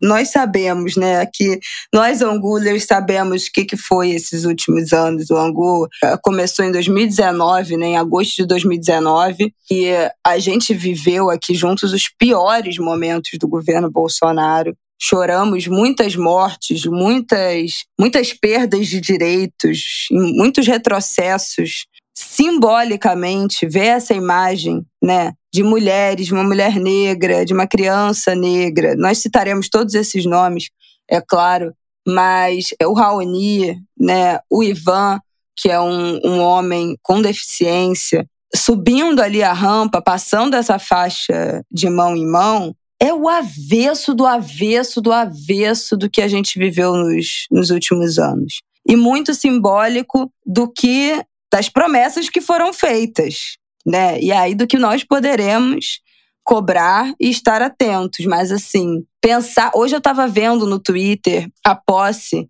da Joênia Wapichama na FUNAI. Cara, e aí fiquei lembrando do que, que foi esse desmonte da FUNAI, do que foi esse genocídio indígena nesses últimos, nesses últimos anos. O próprio Raoni perdeu a esposa para Covid durante a pandemia. Isso. Fazer esse flashback, né? Voltar o pensamento atrás, especialmente quando a gente está falando, e eu acho que o governo Bolsonaro é uma lupa para os direitos, ou, ou, ou o genocídio, ou a falta de direitos, ou a falta de acesso aos direitos da população indígena, foi assim. Eu posso imaginar a emoção que deve ter sido, né, para as pessoas indígenas ter visto aquela cena, ter visto Raoni ali, que é a grande, não é a grande liderança, porque cada povo tem sua liderança, mas é internacionalmente conhecido como uma liderança indígena e respeitado, conhecido e respeitado como uma liderança indígena brasileira. Então, assim, foi muito, muito emocionante, muito simbólico. Todo mundo comentou do, do seu comentário, Flaviol, sobre a vira-lata, sobre a resistência. O seu comentário é. sobre vira-latas a partir da resistência. É, tem, tem é, enfim, vou acabar me alongando aqui ah, nisso, mas é porque foi muito bonito, foi muito simbólico, foi muito forte, foi muito potente, foi muito poderoso. Uh, a gente até sabia, tinha uma especulação em relação a isso, né? É provável que a solução para a faixa seja Uh, acho até que tinha sido a, a, sugestão da, da Janja mais atrás. Bolsonaro não vai entregar, é, é provável que seja uma solução coletiva de representantes da sociedade civil que façam essa entrega. Havia uma dúvida se o protocolo permitia que outras mãos tocassem na, na faixa. Tinha várias questões, porque isso é cheio Houve de. Houve um boato de que seria a é, Dilma. Começou uma campanha, Dilma passa tinha faixa. Tinha um clamor por ser a Dilma. Ai, também ia ser tudo. E ainda fui no avião com a Dilma, imagina. Deus do Ai, eu confesso que a hipótese da Dilma me balançou de uma maneira, gente. Meu Deus do céu. Mas foi lindo. Mas, mas foi muito bonito. E aí, eu estava vendo de um ângulo ruim, porque a gente estava com retorno de vídeo e, e, o estúdio ficava de costa, né? Quer dizer, a gente ficava de costa, o estúdio era de frente para a rampa, mas a gente estava sentado, eu estava sentado uhum. de, de lado nesse, nesse momento. E aí a gente começou a ver aquela movimentação de um monte de gente aparecendo sem entender o que, que era. Eles guardaram muito o segredo e isso até prejudicou um pouco o momento da transmissão de a gente identificar as pessoas, porque não eram pessoas uhum. muito conhecidas, como vários que apareceram ao longo da, da campanha, né? Mas o Raoni, quando eu vi o Raoni, já me quebrou, porque eu vinha fazendo campanha pelo Raoni e achava que ele sozinho já significaria muito, né? Porque povos originários. Falamos disso aqui no Angu né? E o Raoni é isso. O Raoni foi indicado o Nobel da Paz. O Raoni correu o mundo. O Raoni foi ofendido pelo Bolsonaro, uhum. né, no Foro Internacional. Acolhido pelo Macron, né? Acho que foi o Macron que, que recebeu Macron é um que não tá cabendo é. dentro de si de tanta felicidade, gente. Todo dia ele faz um também, post. Né? Aí Lula, eu com Lula, Brasil, que maravilha. Ele, ele no Twitter não está se aguentando dentro de si mesmo. É isso. Mas aí eu vi o Raoni, vi um menino negro, vi uma mulher negra, falei, gente, o que, que é isso que está acontecendo? Aí começa aquela subida com a resistência, né? A, a, a cachorra que a, que a Janja adotou, com, a, com ela, primeiro a coleira na mão dela, depois a coleira na mão do Lula. O Ivan, que eu não conhecia, o Ivan Baron, né? Uhum. É, que eu não conhecia, subindo com a, com a bengala. Cara, aquilo foi caindo uma ficha de um jeito muito. Quem assistiu a transmissão viu muito que a Sadi, forte. quando eles chegaram no topo da rampa, a Sadi, Flávia, queria ouvir seu comentário. Flávia. Flávia. E eu falei. Não, a e eu não respondia. Ainda. Eu falei, ela não, ela vai, ela tá segurando o choro. Não, eu tava completamente assim. Primeiro que era um barulho, era uma confusão, era um, um, uma catarse né, do, do, público que a gente ouvia muito. A gente não estava conseguindo se, se ouvir direito. É, pelas condições mesmo daquele momento. E, e eu via o Raoni e eu fiquei muito emocionada com ele. São 522 anos, né? 523 anos. Mas eu queria Raoni com 90 anos, né?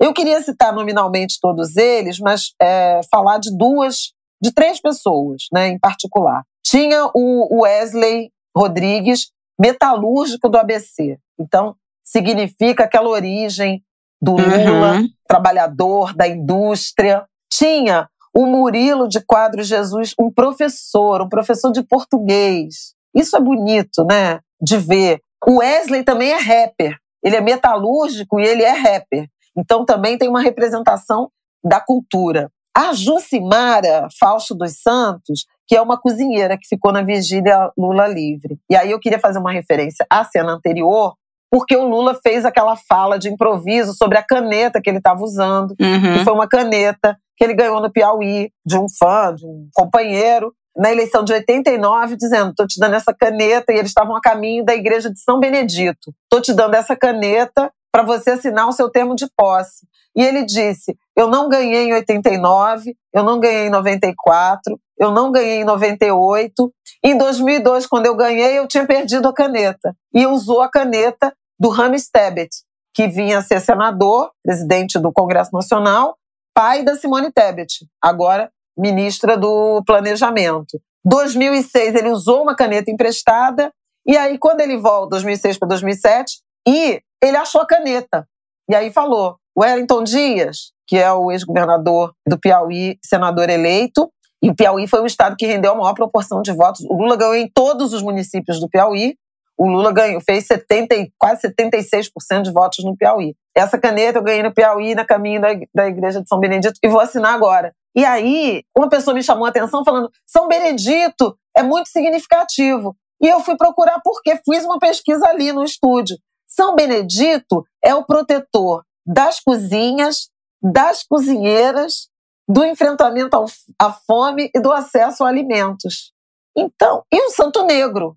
Uhum. Porque São Benedito, os milagres de São Benedito é multiplicar alimento. Ele tem essa relação. Então, assim, gente. É o círculo completo. É, é muito completo. E aí tinha a Jucimara, uma cozinheira, subindo a rampa, né? Com essa agenda.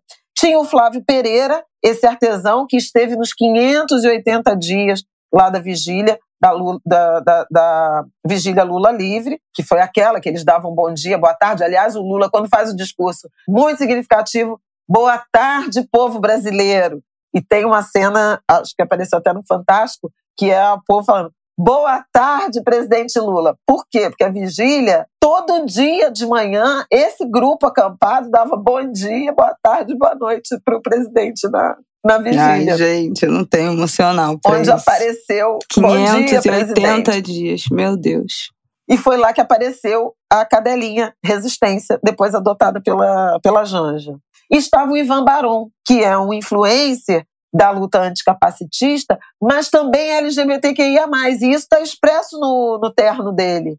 Ele, o terno ele dele, uma... aliás, vou pegar até a referência do terno para a gente falar aqui. Que é muito incrível, né? Ele se vestiu de ativismo anticapacitista e anti-LGBTQIA+, fobia. Então foi linda a participação dele. O né? terno é... do Ivan é de uma de uma marca chamada Tela Ambulante. Trabalho incrível, um terno lindo. E depois vocês vão no Instagram dele, posso deixar o link aqui também, que tem a foto dos detalhes, das costas, é, de tudo que está escrito no terno. Muito incrível. Então eu queria chamar atenção para isso. Eu queria chamar atenção para o Francisco, que é um menino negro de 10 anos. Ele é morador de Itaquera, periferia de São Paulo, corintiano roxo. A gente sabe que o estado do Corinthians chama Itaquerão, né? Ele é fã do Lula, ele pediu à família para levá-lo até a vigília, que ele queria dar bom dia para o presidente quando o Lula estava preso. É um pequeno ativista, mas ele, ele não é um menino negro. Eu acho muito importante isso que eu vou falar agora, tá? Porque ao contrário do que pode parecer na imagem, era um menino negro, né, subindo a rampa, mas o Francisco não é um menino negro em situação de vulnerabilidade ele tem uma família, pais negros, mãe e pai negro. A mãe é assistente social, o pai é advogado. Então, ele não, ele é um campeão de natação. Ele, ele teve o primeiro lugar no campeonato paulista de natação. Então ele é um atleta, ele é um mini ativista. Ele é um atleta do Corinthians. Ele é filho de uma família. Ele não é, ele não é um menino é, e eu acho isso muito importante e também muito simbólico. Embora a gente tenha uma predominância de meninos negros em situação de fome, de vulnerabilidade, é, ameaçados pelo extermínio homicida, o Francisco não é essa criança. Ele ressignifica também esse estereótipo. E eu me emocionei quando eu li a história dele, porque rompe né, com essa com essa coisa de ah, pegou um menino que é órfão, que foi abandonado. Não é nada disso. Tem uma entrevista linda da mãe dele, né? A mãe e o pai, que apareceu no Fantástico e apareceu na Globo News. A mãe falando que bom que meu filho estava é, ali representando meninos negros, crianças negras, mas é, ele não é um menino é, em situação famélica. Veja, gente, eu não estou dizendo que, que Entendam, por favor, o que eu estou querendo dizer aqui. É que, ao ver um menino negro, lembra da história que a gente falou aqui no Angu, do rosto do menino, da foto do menino negro que virou uma tatuagem premiada? Sim, a gente falou disso. Do né? Dos estereótipos que cercam crianças negras, meninos negros em particular. O Francisco é um menino negro, mas ele não é o estereótipo do menino negro. E eu acho importante apresentá-lo desse jeito, e não a partir do precário, a partir da vulnerabilidade que se espera pela, pelas construções racistas das crianças negras, sobretudo dos meninos negros. Então ele é um menino negro, ativistazinho, mirim, torcedor do Corinthians, campeão de natação, filho de um casal com curso superior. E ele subiu a rampa. Ele podia ser meu neto, ele podia ser o Marte. Seria um menino negro, mas é, rompendo os estereótipos. Então, ele me emocionou muito depois que eu ouvi a história dele. E aí eu chego na Aline Souza, catadora de materiais recicláveis, e eu falei até no comentário da TV: não vamos usar catadora de lixo, porque isso foi ressignificado. E os catadores de materiais recicláveis hoje estão na ponta da cadeia produtiva moderna de logística reversa e de preservação do meio ambiente. Ela é uma mulher de 33 anos, ela é filha e neta de catadoras. Ela é a terceira geração de catadoras. Ela tem sete filhos, seis meninos e uma menina. E ela entregou a faixa para o Lula. Ela é uma mulher preta, um útero preto, comprometido com a vida. Aí vou remeter lá aquele início, quando eu falei da Marinette, comprometido com a vida, porque uma mulher, filha e neta de catadora, catadora desde os 14 anos, com 33, ela tem sete filhos, ela é intensamente comprometida com. A... Sabe essa gente que fala, eu sou defensor da vida? Uhum. Defensor da vida são as mulheres negras que botam essas crianças no mundo, independente do risco né, que elas vão correr. Então, assim, saber da Aline como uma mãe tornada liderança né, dessa categoria profissional, que já foi tão execrada, invisibilizada, me comoveu profundamente a reinvenção, o ciclo que leva é, uma avó, uma mãe, uma filha e seus filhos. E essa mulher subiu a rampa do Planalto com o presidente Lula e botou a faixa no presidente. Sabe em quem eu pensei quando eu vi aquela cena e realizei quem era a Aline Souza? Em Carolina Maria de Jesus, Quarto de Despejo. O, o livro absolutamente fundamental que fez 60 anos em 2020, quando a fome voltou ao Brasil. A primeira frase, a gente já falou aqui desse livro, a primeira frase do livro é, é sobre fome, é sobre querer dar dinhe ter dinheiro para dar um presente de aniversário para a filha e não ter de onde tirar. A Carolina, que era uma escritora que catava papel para sobreviver, para criar os três filhos, gerou três filhos e reinventou a própria vida, né? Se firmou como escritora, tudo isso que a gente sabe é muito forte. Uma catadora, né, no país de Carolina Maria de Jesus, nesse Brasil em que Elza Soares, que morreu no ano passado, disse: De que planeta você veio, minha filha? O Ari Barroso perguntou a ela. E ela falou: Do mesmo planeta que o senhor, seu Ari. Qual planeta? Planeta Fome. O, o que a, a Aline significa é muito né? Se a gente pensar nas histórias de Carolina, de Elsa, em tantas outras histórias, né? Mas essa mulher subia a rampa e aí, junto com isso, a cachorrinha, vira-lata, resistência, que subiu também a rampa. E o comentário foi sobre isso, porque o Brasil foi muito refém desse complexo de vira-lata que é essa raça que não vale nada, né? E essa vira-lata subiu a rampa com o povo brasileiro. Na TV eu não tenho esse tempo todo para fazer esse comentário.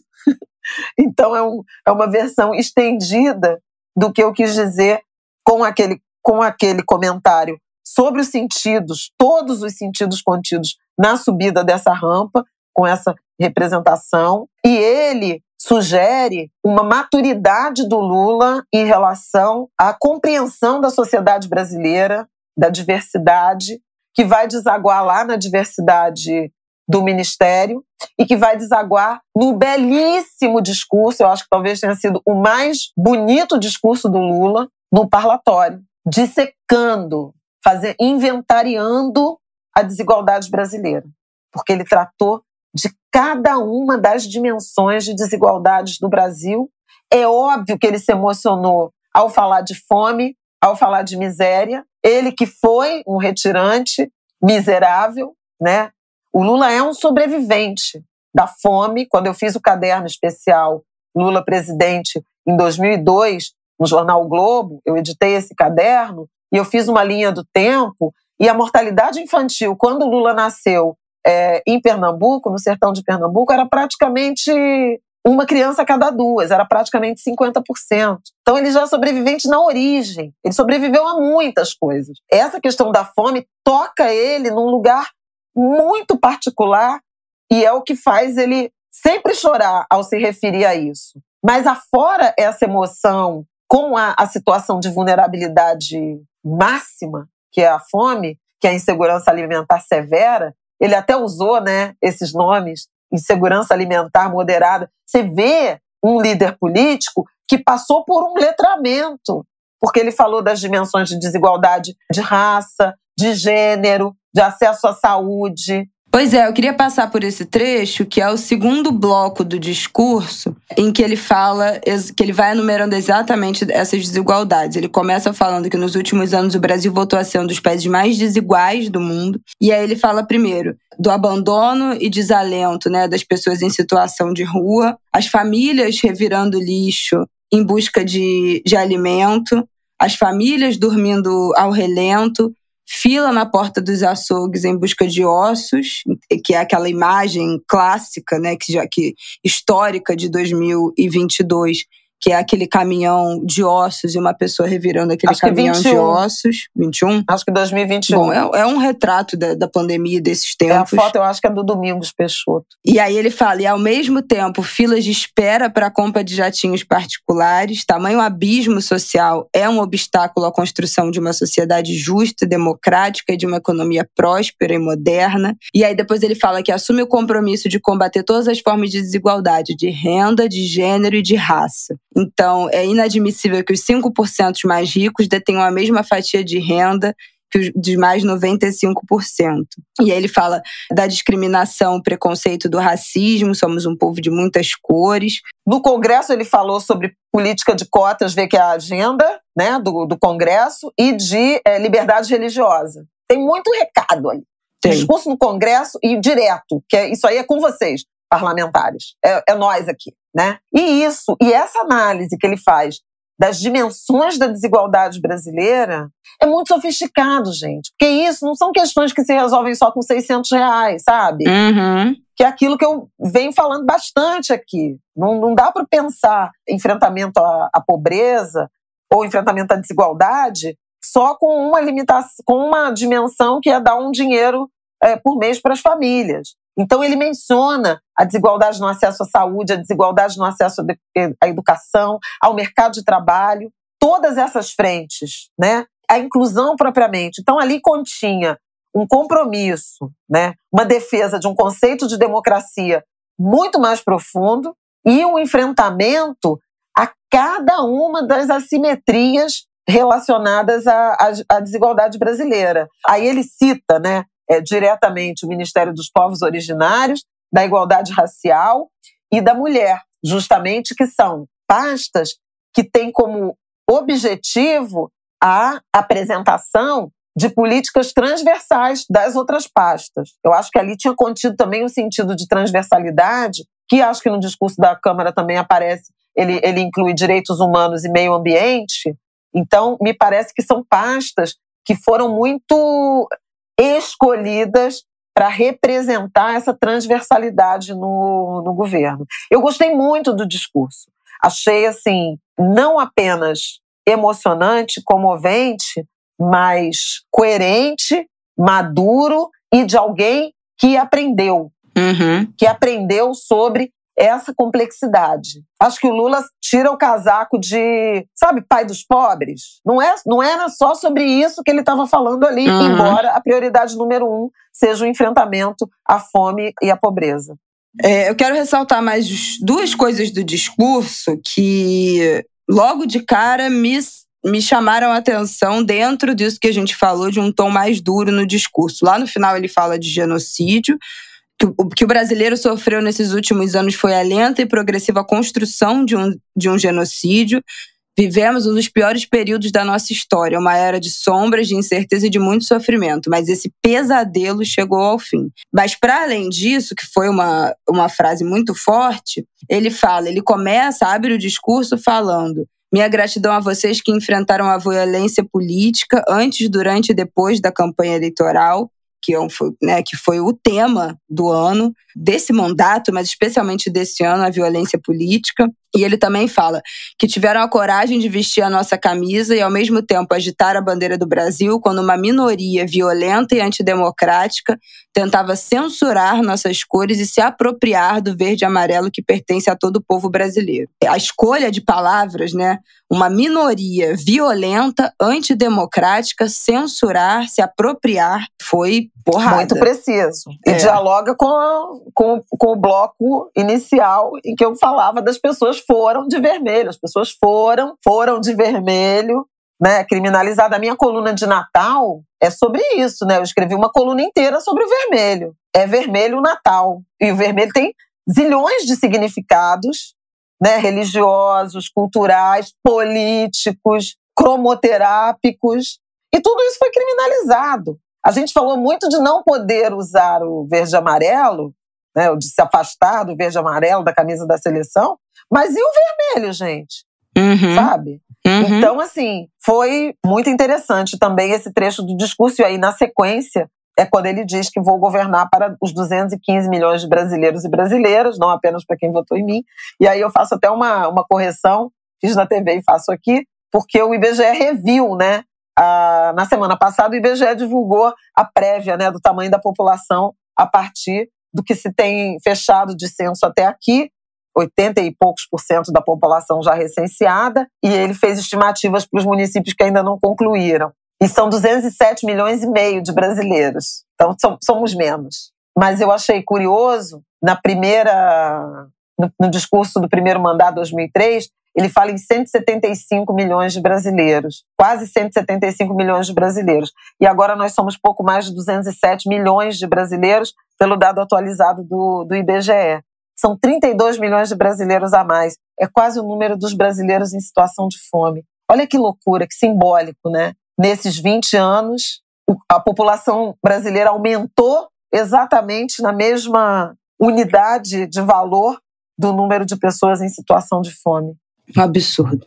Bom, vamos para o nosso último bloco, que a gente vai falar então dos ministros. Vamos. A gente já falou do discurso, né? Depois do discurso, o Lula foi receber os chefes de Estado, os representantes, os líderes mundiais que vieram para a posse um por um, né, aqueles cumprimentos. Durou horas essa parte, porque uhum. representantes de 120 países e 23 líderes mundiais, 21 presidentes, primeiros ministros, reis, é, um recorde. Ah, é, o rei Felipe da Espanha veio.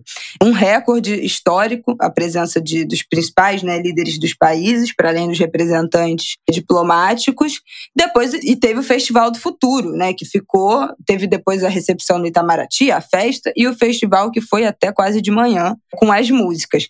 Vamos falar da. Você quer falar da roupa da Janja? Eu quero fazer um parêntese. Eu quero. Eu quero também. fazer um parêntese da roupa da Janja, feita pela mesma estilista que fez o vestido dela de casamento, a Elo Rocha. Bordado. E pelas tingido, mesmas bordadeiras. E pelas mesmas bordadeiras, tingido naturalmente com caju. O bordado era de palha brasileira. Palhas. Palhas, palhas brasileiras. Palhas brasileiras. Uma modelagem foi a primeira vez na história que a primeira-dama não usou vestido numa posse. A gente já falou aqui. Era uma pantalona Também, é... de crepe de seda vintage. Gente. Tecido tingido com caju. E vejo várias é, consultoras de estilo, consultoras de moda falando dessa semiótica da Janja, das roupas da Janja como primeira-dama, que ela usa tênis, que ela usa calça, que ela não aparece, né, com aqueles vestidinhos mídia abaixo do joelho, aquele saltinho, como ela tem um outro tipo de de presença, de forma de se colocar, que também tem tudo a ver com a forma como ela de fato se coloca, né? não como segundo plano, mas ali também com o seu protagonismo. Ela tem uma matéria, saiu uma matéria com ela na Vogue, ontem mesmo, né, falando do que, das roupas que ela usaria, com um ensaio, uma entrevista com ela na Vogue Brasil. E ela também vestida com roupas belíssimas. E aí, enfim, na posse ela usou esse, esse conjunto, né, que era, era um blazer, um colete e, e a calça. E a pantalona. E, e à noite no Itamaraty, ela usou um vestido também da Elo Rocha com a Neriage, que é uma marca que eu sou apaixonada. E eles, a grande marca deles, a é, Rafaela Caniello, que é eu, enfim, eu não sei se é a estilista ou a. Não, a fundadora e a diretora, diretora criativa da Neriage. Ela é uma mulher super jovem, eu acho que ela não tem nem 30 anos, se eu não me engano. E a grande marca, a grande assinatura da Neriage é o plissado. E aí eu vi uma foto assim, a foto tinha dois pixels no tweet, no, num tweet da Janja com o vestido da, que ela usou à noite. Eu vi o plissado, eu falei, é Neriage. E é Neriage. Se vocês forem no Instagram da Rafaela Caniello. Eu vou deixar aqui o link também. Tenho fotos do processo de feitura do vestido. Uma coisa assim impecável. Com assinatura de moda, com referência, com, nossa, design brasileiro. Uma coisa assim. A, a Janja, que já tinha usado em outros momentos, a Missy, que também é uma marca brasileira de alta costura. Então, assim, ela tá traçando, eu não sei quem é o stylist da Janja, mas está traçando um caminho impecável na escolha das roupas, das roupas, do design e das marcas que a Janja tem usado é, nesses momentos. Vale demais esse parêntese, porque assim, eu achei tudo lindíssimo, de um excelente gosto. Não, eu também achei e, e chamaria chamaria atenção exatamente para isso, quer dizer, essa coerência, né? As bordadeiras da, de Timbaúba, dos batistas no sertão do Seridó, no Rio Grande do Norte, que bordaram também o vestido de casamento, foi uma peça assim de arte, uhum. né, com muito simbolismo, e dessa vez elas fizeram bordados também com vegetação, né, de referências a, a, a folhas, a vegetações, vegetação brasileira, com palhas brasileiras, porque parecia um brocado meio barroco, né, Parecia, pareciam fios de ouro, mas era palha brasileira. É lindo isso, gente. É muito bonito. E elas levaram seis semanas uh, bordar para terminar esse trabalho. E essa parceria realmente da Elo Rocha com a, com a Janja é muito significativa. E, e, e o tanto que ela leva né, a moda brasileira. Me lembra muito Michelle Obama, essa, essa identidade e essa relativa informalidade em alguns momentos. A Kamala também, a Kamala Harris, é uma, uma mulher poderosa que anda muito de tênis e calça e, e tal. Acho que, que carrega essa. Achei Lu Alckmin também elegantérrima, um vestido branco, muito bonito. A Janja não quis usar O vestido vermelho. branco da Lu era de é, Glória Coelho. Ah, uma estilista chiquérrima, maravilhosa. Foi tudo impecável. No look, é. tudo impecável. Alguém tweetou também, meu Deus, que prazer ver esse terno do Lula bem cortado, sem sobrar nada. Uma alfaiataria perfeita, não tem uma sobra, ah, não é, tem um bico, não tem uma ponta. Pois é, falando Perfeito. do Lula, quer dizer, o Lula tomou posse com a gravata azul e o Alckmin com a gravata vermelha. E o azul era mais relacionado ao Tucano, né? E o vermelho ao PT. E quem usou vermelho foi o vice-presidente. Também tinha um, um, simbolismo ali. E me chamou a atenção como o azul tá na moda, né? Interno. Oi, gata. Vários governadores e ministros, o, o próprio presidente tomou posse com terno azul. Silvio Almeida também chiquérrimo num terno azul. Uhum. O Gunhê também num terno azul tomou posse. E vários governadores. Mas, assim, por fim, eu queria chamar a atenção que eu senti a mão da Janja no discurso do Lula também.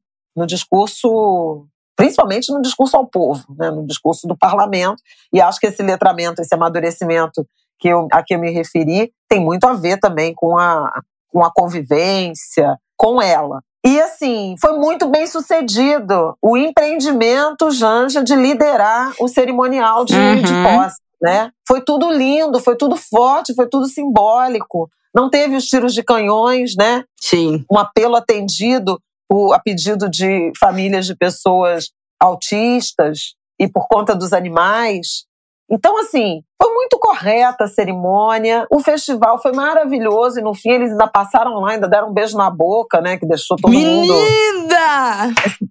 O Lula ainda fez o Alckmin beijar na Lula também. Esse vídeo é maravilhoso. Que o Alckmin tá lá quietinho na dele, querendo ficar invisível. e o Lula, não vai beijar a Lu não, Geraldo? E ele, tipo assim, sabe aqueles dois segundos que ele deve ter pensado, que pariu. O que, que eu tô fazendo aqui? Que ele se arrependeu. Aí foi lá, deu um selinho é, muito mais tímido, né? Do que o beijaço de Jange Lula. Mas foi, olha, um dos momentos que, sinceramente.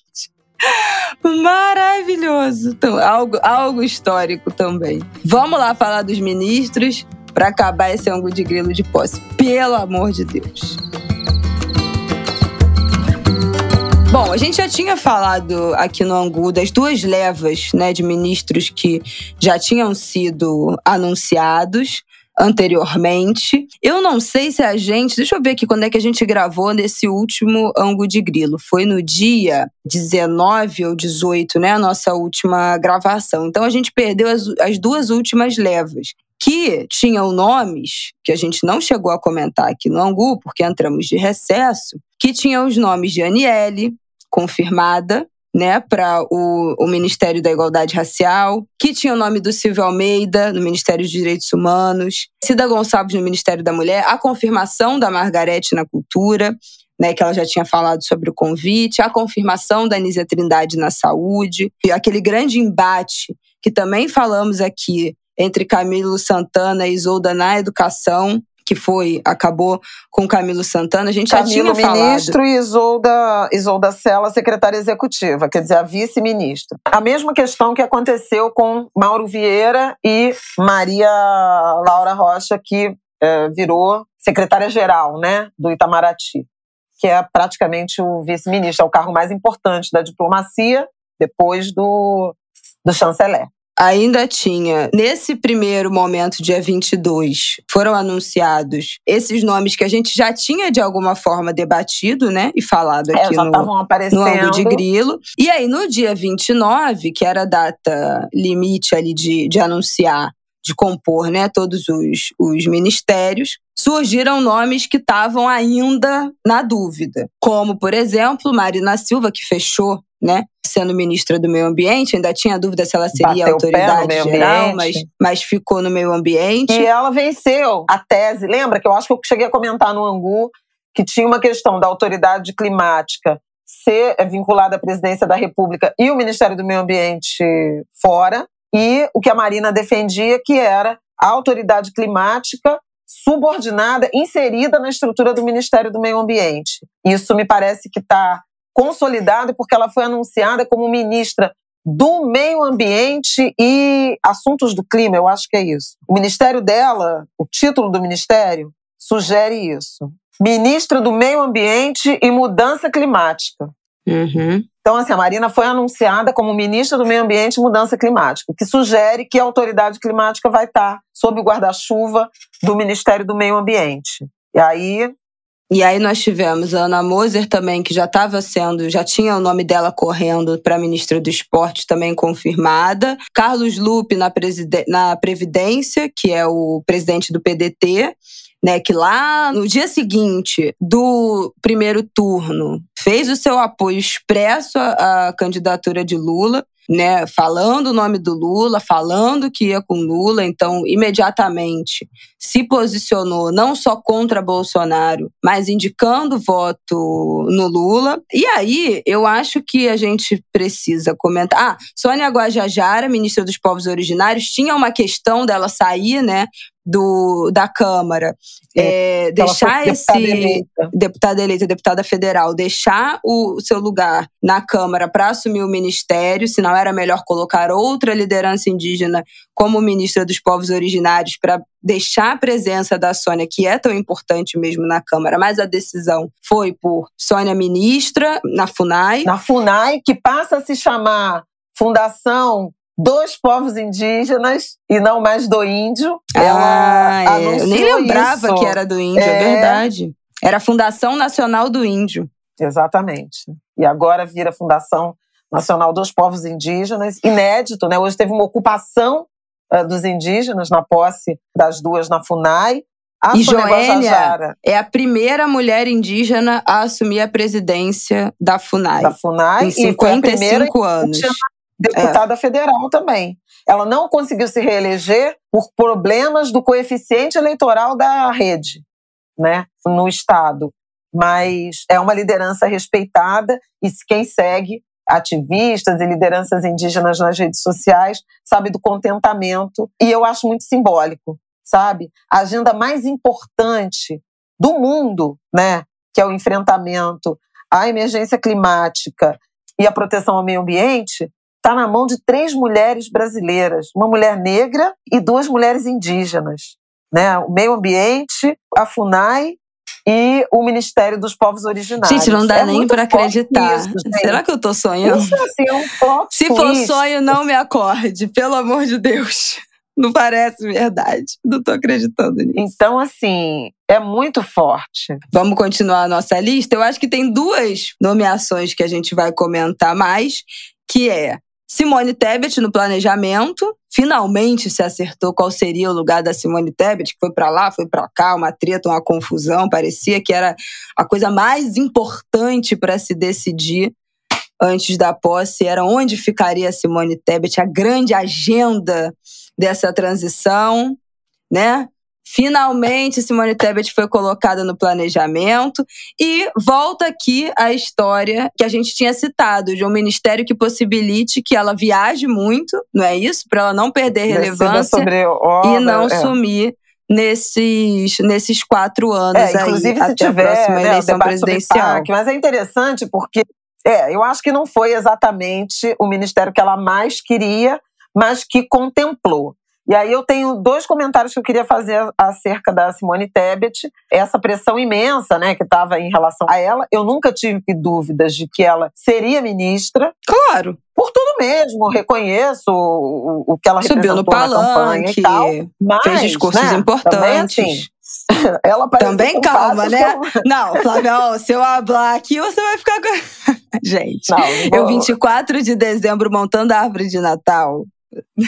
Um ataque com essa história de pra onde é que vai, vai para aqui, vai para ali, meu Deus, e, e agora tá sendo esquecida no churrasco. Gente, também calma, também calma. Não, aí ofereceram meio ambiente. Eu também arrumei treta, porque eu falei na TV que, olha, meio ambiente tem dois nomes, duas mulheres, e nenhuma delas se chama Simone Tebet. Ou a Marina ou a Isabela, não, sabe, muito franca. É óbvio que a Simone tem que ser incorporada, e acho que foi uma boa solução. Ela, inclusive, vai compor, junto com Haddad e Geraldo Alckmin, nomeado ministro da Indústria do Comércio e, e Serviços, a santíssima trindade né, da gestão econômica. Claro, tem trabalho, previdência, mas, enfim, o coração. Para os liberais está ótimo. E acho interessante ter o contraditório. Era uma crítica que eu fazia de forma muito frequente ao Bolsonaro, ao governo Bolsonaro na questão da economia, que foi essa verticalização. O Paulo Guedes decidia tudo, não tinha contraditório, deu no que deu, né? Então acho que tem que ter, tem que ter tensão. E acho bom que tenha, entendeu? Eu não,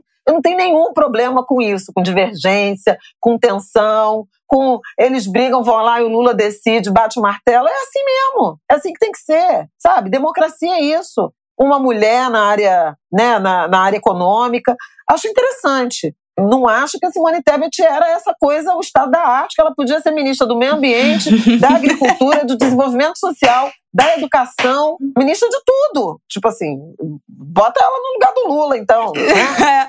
Por que, que ela foi eleita então, né, Mona? Pelo amor de Deus. Então, ah, eu não aguento, mas não. acho que ela... Não aguento, eu não aguento. Que ela vai ser muito interessante a presença dela. Ela tem muito conhecimento de Senado, ela tem muito conhecimento de legislação. A Simone Tebet é uma jurista, ela foi professora de Direito Constitucional, ela foi presidente da Comissão de Constituição e Justiça do Senado. Ela ela tem vastíssimo Bom, conhecimento. Ela brilhou na CPI da Covid, né? Foi Exatamente. quando começamos a falar aqui. Foi perfeita. Então, é uma mulher que tava, que acompanhou esse processo da CPI, que não deu em nada no governo Bolsonaro, mas que trouxe profundas crises e problemas que não foram nem perto Exatamente. de ser resolvidos no governo Bolsonaro, que, e vamos pagar essa conta agora, né? não na educação, na saúde, na fome, na pobreza. Então, é alguém que teve lá é, acompanhando todos aqueles depoimentos, meses a fio, que com certeza tem algo a, a compartilhar.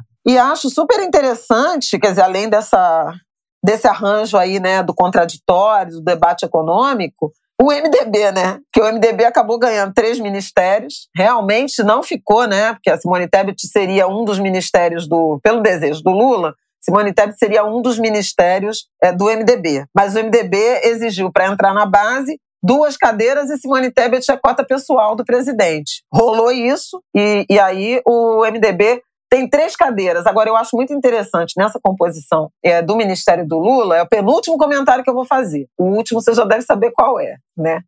Não, eu deixei, eu deixei a melhor parte para o final. Eu deixei a melhor parte para o final. Mas é que, assim, se fala muito desses 37 ministérios, praticamente do terço final dos ministérios ser a, a, a efetiva materialização da frente ampla, que foi a, a distribuição entre os partidos que entraram na base, mas eu acho que o, o, governo, o Ministério do Lula, ele é frente ampla em outros sentidos também. Ele é frente ampla no que diz respeito à distribuição dos ministérios entre partidos, mas também entre gerações de políticos, entre renovação. E acho que quando as pessoas apontam os três presidenciáveis que estão na área econômica, que são Geraldo Alckmin, Fernando Haddad e Simone Tebet, estão sendo estreitos. Tem mais potenciais presidenciáveis, sejam o que a gente pode chamar grosseiramente de os cabeças brancas do PT, Wellington Dias, Camilo Santana, Rui Costa,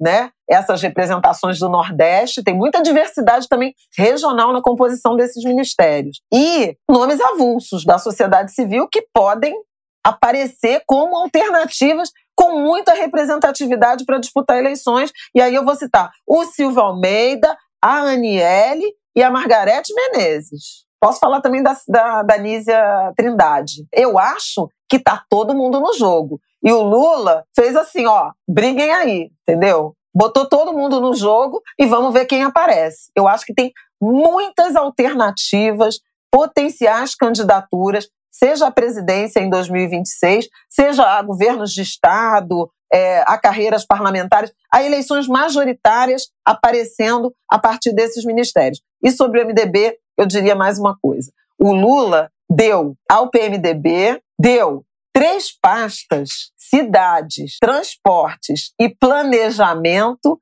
a herdeiros do MDB. Renan Filho no transportes, Jader Filho no Ministério das Cidades e Simone Tebet no planejamento. São três herdeiros de quadros históricos do MDB, façam seus juízos de valores o que quiserem, mas são filhos, ela, de Rames Tebet, Renan Filho, de Renan Calheiros e Jader Filhos, de Jader Barbalho, do Pará, que está mandando um monte e podem procurar angus anteriores em que eu falei de Helder Barbalho, governador reeleito do Pará, aliado de Lula, protagonista lá na COP27, muito provavelmente vai receber a COP da Amazônia, no Pará, como sendo também um potencial. Eu acho que a gente tem que ficar de olho nesses quadros. Então, lancei aí. E eu achei muito interessante o Lula pegar o MDB e dar os ministérios para herdeiros do MDB, que é nova política, são novos quadros,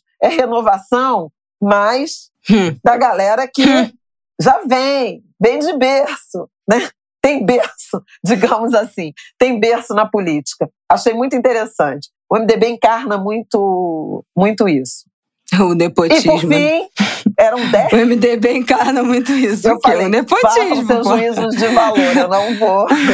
então, tô fazendo. Só que aí o problema é que eu tô aqui com você. Eu posso aqui falar, né, te responder teu juízo de valor. Bom, é, é interessante, né? Uma renovação, né? É uma renovação a partir de uma linhagem. Gente, é o cachorro girando ah, em torno do próprio rabo. Né? O Bolsonaro fez filho, senador, vereador, não sei o que. Não... Olha só, não tô nem comparando, porque assim, não tem nem parâmetro de comparação por conta do, de tudo que a gente já sabe sobre a família Bolsonaro e o extremismo político, etc, etc, etc. Mas é isso, as pessoas vão perpetuando, né? Viram clãs da política. A Simone Tebet tinha uma carreira brilhante na política, mas é também uma, uma herdeira, né? Tem um pai que foi muito relevante. O pai dela, o Rames Tebet, emprestou a caneta para Lula assinar seu termo de posse não. em 2003. Isso, não. Eu acho isso interessantíssimo e que precisa ser dito, comentado. Teve uma carreira muito importante, muito interessante. Emprestou a caneta pro Lula. Não, não, Rames Tebet, não, não, não, não, não, não sejamos injustos. Rames Tebet foi um presidente do Congresso Nacional, um político muito íntegro, muito respeitado, respeitadíssimo. Não, nada disso. Político respeitadíssimo. Ficou muito engraçado. Para. Não é disso que eu tô falando. É que eu tô falando sobre. O auge, viveu seu auge não é emprestando isso. a caneta. Não, ele era também do mundo jurídico. Foi um político brasileiro Ai, muito importante. Eu adoro botar Foi um político nela. brasileiro Vocês como ela cai? É uma é, coisa maravilhosa. Não, é porque foi importante, mas é assim, é uma, né? É uma, é uma Dinastia beija-flor. política. E o MDB faz essas coisas. O Aécio Neves era neto do Tancredo, entende? O ACM Neto, neto Gente, a família Covas. Do ACM. O Covas, neto, né, o, o bisneto neto do Bruno Covas já está na política. É filiado ao PSDB. O filho do Bruno Covas. Não, o bisneto do Mário é. Covas, filho do Bruno Covas, Não. já é filiado é, ao PSDB. Com 16, Campos, 17 anos. Né? O Arraes, Eduardo Campos, né? Neto do Arraes, Marília Arraes, enfim, Pernambuco. É assim. Então, tem famílias que são à esquerda ou à direita marcadas por, essa, por essas linhagens que se perpetuam. Rio de Janeiro, casos terríveis, né? O Cabral, os garotinhos, enfim. Vamos deixar para lá que esse fio. Mas é que, assim, é uma renovação muito. Né? Os piscianes, que estão reaparecendo aqui também na, na política do Rio com cargos no, no governo Cláudio Castro. Por fim, a última ministra, que foi a surpresa, né? Porque se esperava que fosse fechar com 10 ministérios. Gente, Viraram pois 11. É. Gente, Daniela do Vaguinho, ministra do Turismo. Quem é Angulha? Eu só vi o povo me marcando. Meu Deus, quem é Anguler? Daniela do Vaguinho. Meu Deus do céu, os Angulhas estão entendendo tudo. Gente, a gente falou aqui neste Angu de Grilo, naquela semana em que o Lula veio fazer campanha, na semana do CPX, que ele foi ao também a Belfor Roxo, que é. Exatamente, ele abriu com. Belfor Roxo foi a Belfor Roxo, foi no complexo do Alemão e a gente falou disso, que o Vaguinho tava lá com ele, Vaguinho que é prefeito de abraçou Belfor Roxo, a campanha e essa vestiu a camisa, abraçou a campanha, porque na Baixada foi a cachapante a vitória do, do, do Bolsonaro. Bom, no Rio de Janeiro como um todo, né? Mas a Baixada muito bolsonarista desde 2018 e o Lula precisava de mais voto no Rio de Janeiro. Então houve essa divisão do território, né? Essa história do Molon num pedaço, teve isso no segundo isso, turno. Isso, no segundo turno. André Siciliano Molon num pedaço, com Baixada. É, André Siciliano Não, Freixo com Baixada. na capital e Eduardo Paes na Zona Oeste e, e Zona Norte. Quaquá e o Dimas Gadelha. É, Quaquá e Dimas Gadelha em Maricá, São Gonçalo, PT e o Rodrigo Neves, Niterói, a coordenação descentralizada. E a figura, a peça mais importante da estratégia do André Siciliano, que foi candidato derrotado ao Senado, é, ex-deputado estadual presidente da Alerj, foi Vaguinho, prefeito de Belfor Roxo, para assentar a campanha do Lula pois na é. Baixada. Prefeito de Belfor Roxo, casado com Daniela do Vaguinho, a deputada federal eleita Daniela com mais Tamar. votos do Rio de Janeiro. A campeã Exatamente. de votos do Rio de Janeiro, Daniela do Vaguinho, né, no primeiro turno, obviamente, eleita com a maior número de votos. E aí a gente falou sobre isso tudo aqui no Ângulo de Grilo, desse apoio do Vaguinho, desse apoio da Daniela, e depois, na nossa análise aí do, do segundo turno, a gente falou sobre como o Lula foi imprescindível para o Lula o crescimento. Ele não ganhou no Rio, mas foi imprescindível o crescimento que ele teve no Rio no Sudeste, do primeiro para o segundo turno, e, e especialmente a, Rio e são Paulo. Aumento, conteve o crescimento do Bolsonaro. Exatamente. Então, né, esse apoio, esse crescimento custou o Ministério do Turismo para Daniela do Vaguinho, que aí eu vou ter que fazer essa observação aqui, que, que é que a Terra plana, ela, ela capota. Peraí, antes de você ah. fazer, porque eu não, essa terra plana eu já sei o que, que vem. É, gata. Mas é que eu quero falar sair da sentido chamada a Daniela do Vaguinho, ela entrou na, na cota, né? Do União Brasil, que entrou no, no Ministério, também tem uma nota engraçada, porque a União Brasil é a fusão do PSL que elegeu o Bolsonaro lá o 17 de 2018, com o DEM, de ACM Neto, por exemplo, é, e o União Brasil está na base do governo Lula. E o União Brasil foi o partido que elegeu Sérgio Moro senador. E aí Gente. tem a brincadeira, a piada da Natuza, que a Natuza cai na Gente. gargalhada falando assim: então, Sérgio Moro está na base do governo. Olha, das, dos melhores sabores desses últimos anos. Que prazer. E ainda tem, eu quero deixar esse pop-up, porque a gente ainda vai ver se desenrolar aí, porque a posse dos deputados, senadores, senadores. não sei o quê, é só em março, né? Ou é em fevereiro? Não, em fevereiro, primeiro de fevereiro. Em fevereiro. E tem um desenrolar aí de que talvez o Sérgio Moro sequer tome posse, porque as contas dele não foram aprovadas. Estão, a, a, prestação de contas de campanha não foram aprovadas e estão enroladas, porque ele teria usado o recurso do Podemos para a candidatura dele a presidente da República na sua campanha de senador pela União Brasil. E declarou. Ele não só usou, como declarou na prestação de contas que usou recurso da campanha de presidente de um outro, por outro partido na campanha de senador por outro partido. E aí parece que, bom, a expectativa de que essas contas não sejam aprovadas e isso impeça a, eu não sei se, não sei se é a palavra, não é impugnar a candidatura porque ele já foi, né, já foi candidato, mas que isso anule é, a não, vitória ele pode dele. ter o mandato, o mandato é, cassado, mandato anulado. Cassado. Ele é. não é cassado porque ele ainda não tomou posse, né? Mas né, acho que seria anulado. É, eu acho que. Não é, sei, não sei anulado, qual é a palavra seria correta. a candidatura. Ah, é, a candidatura. E aí Por ele. conta é, do isso. uso de verbas, né? De verbas é, impróprias. É, então, fica isso. aí esse pop-up do que pode vir aí. Vamos acompanhar, né? Vamos acompanhar, vamos ficar de olho. Mas eu queria só fazer o, o sentido, que é estranhíssimo, né? De, de, de, de toda forma é estranho, né? Daniela Camargo, Dani do Vaguinho, se tornar ministra do turismo. Mas o sentido é de enfrentamento ao bolsonarismo na origem, no território de origem, na periferia, na Baixada Fluminense, né, na região metropolitana do Rio de Janeiro, a Baixada Fluminense, que é super bolsonarista. Então você assenta uma figura do governo Lula com cargo ministerial na Baixada Fluminense, no coração da Baixada Fluminense, que é Belfor Roxo. Aí você vai fazer o, suas considerações. Não, finais. e o PT enfraqueceu muito no, no estado do Rio. Bom, na cidade, na região metropolitana, muito. A gente tira aí né, é, Maricá recomeça... e São Gonçalo. Começa por. Maricá nunca né, deixou, mas é. É, São Gonçalo com a figura do Dimas, mas é, na Baixada Agora, e na cidade do Rio, é, recentemente, nessa Baixada Nova Iguaçu, eleição. elegeu, porque os, os deputados federais que o PT elegeu no Rio, tirando a Benedita,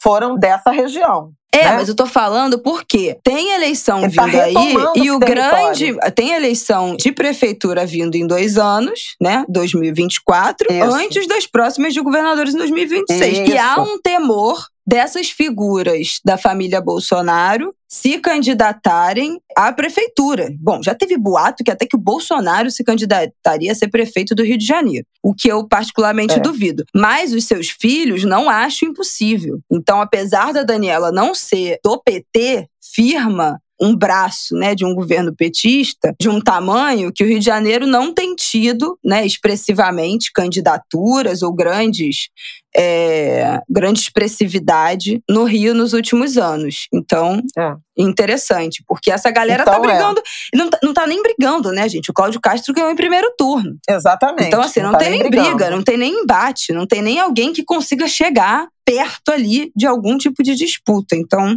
é, é uma construção de uma força política. E aí, quem foi convidado, quem era cotado para ser ministro do turismo? Apareceu tanto esse nome quanto o nome do deputado Pedro Paulo, que é secretário, enfim, uma indicação, ou é um nome muito ligado ao Eduardo Paes. O Pedro Paulo teve a, a, indicação ao Ministério praticamente dinamitada, por conta, inclusive, do grupo de GT de mulheres na transição, por conta do episódio que o levou também a nem chegar no segundo turno uhum. naquela disputa que, que, acabou fazendo do Crivella prefeito, por conta de um episódio de violência doméstica, né? Que veio à tona, enfim. Milhões de questões, depois a história ah, foi arquivada, a mulher é. retirou a queixa, enfim. tudo aquilo que a gente sabe. Mas esse histórico de um envolvimento num caso de violência doméstica fez a, a indicação do Pedro Paulo ser dinamitada uhum. né, para o governo Lula ser dinamitada. Então aparecia Marcelo Freixo, candidato derrotado ao governo do Rio, deputado federal, como um potencial ministro do turismo. Inclusive, o Freixo integrou o GT de transição de turismo e não de justiça e segurança pública, como era de se esperar, em razão da imensa experiência dele nessa área. Era uma, uma ideia de ele explorar, de se inserir em uma outra agenda. Mas deu Dani do Vaguinho, foi uma surpresa absurda, ninguém antecipou isso é, em nenhum momento. Ninguém esperava. E o Freixo foi convidado para ser presidente da Embratur, que é uma pois é. autarquia é. ligada ao Ministério do Turismo, e teve esse tweet. Né? Esse tweet da Dani falando que convidou Marcelo Freixo para presidir a Embratur e me auxiliar e me auxiliar a reconstruir o turismo brasileiro, reforçando nossa imagem junto aos mercados internacionais e assim atrair mais turistas para o Brasil. Convite aceito. A Embratur é a agência brasileira de promoção internacional do turismo, então Freixo será de certa forma subordinado, bom, de todas as formas, né? É porque ele, ele vai presidir, mas é um órgão subordinado ao Ministério do Turismo turismo, Freixo, todo mundo só falou disso, Freixo subordinado a Daniela do Vaguinho. Eu não tenho, gente, como não falar do tamanho em que sai o Freixo desse último ano e dessa última corrida eleitoral. E dos últimos anos, a verdade é essa. O Freixo era um político extremamente importante. Eu acho que não preciso nem aqui no ângulo de grilo fazer, né? Esse histórico da CPI das milícias. Do Freixo como deputado federal, uma figura absolutamente importante. Freixo foi meu primeiro voto para deputado federal. Se vocês querem aí uma informação, eu trago aí. Meu primeiro voto de deputado federal foi no Freixo.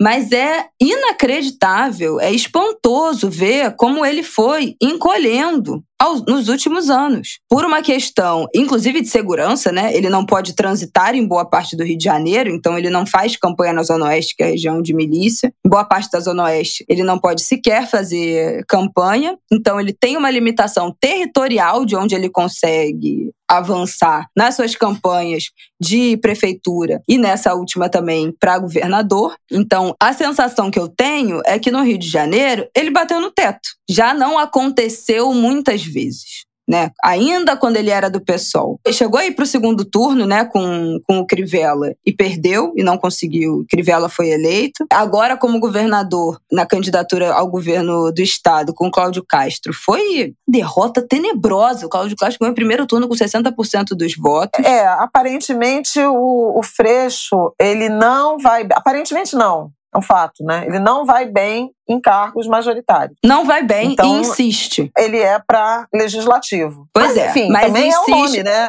Insiste, era exatamente esse o problema né? Que nós já sabemos. É um único nome no Rio de Janeiro, é isso que a gente falou. O Rio de Janeiro não tem tido, nos últimos anos, grandes candidaturas expressivas para esses cargos do executivo. Só tem o Freixo. Por um tempo, até o Tarcísio, né, disputou é. governador, mas sempre mas ficava Mas o Rio de Janeiro com, é muito conservador, né? O Rio de Janeiro vota mal. Não, de, de, de... Gente, o Rio de Janeiro é o estado do Bolsonaro. Ponto. É óbvio que o Rio de Janeiro o estado que elegeu o Bolsonaro, Cabral, o Pezão, tem todos os governadores presos, o Cláudio Castro, o, a família Bolsonaro inteira daqui, elegeu Bolsonaro com mais de 60% dos votos em 2018, tem tudo isso. Então, assim, vai ser dificílimo a gente ter um, algum governo de centro-esquerda, sei lá, de centro-centro-esquerda no Rio de Janeiro. Esquece, pelos próximos anos esquece. Mas eu acho que o fato é, é muito estranho aos olhos a gente olhar esse último ano e ver a degradação dessa figura do Freixo, que saiu do pessoal, foi pro, pré, pro PSB, teoricamente, para ter mais fôlego, menos rejeição, né? Tirar a rejeição ao pessoal que é grande no Rio de Janeiro, por ser esse estado, é maior ainda. E mesmo assim, não conseguiu ganhar e foi muito criticado pela, pela esquerda por ter largado a mão da, da política de drogas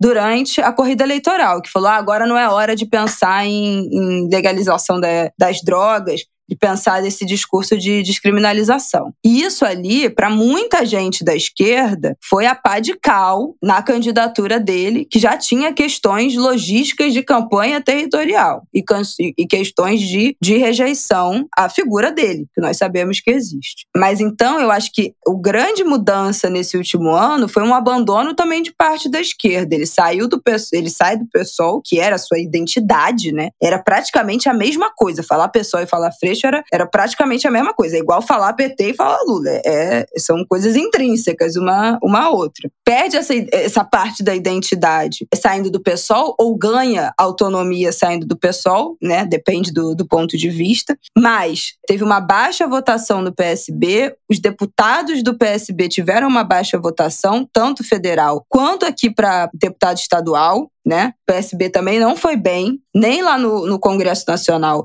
nem no estado do Rio, né, seus votos de seus deputados e vereadores. A gente falou isso aqui naquele angu depois do primeiro turno, como o PSB encolheu nos seus números nessa última eleição. Então não arrastou voto, né, pro, pro partido e sai completamente desidratado. Alguém ouviu falar no nome do Freixo nesse, nesse momento, nesse, nesse governo de transição? Alguém ouviu?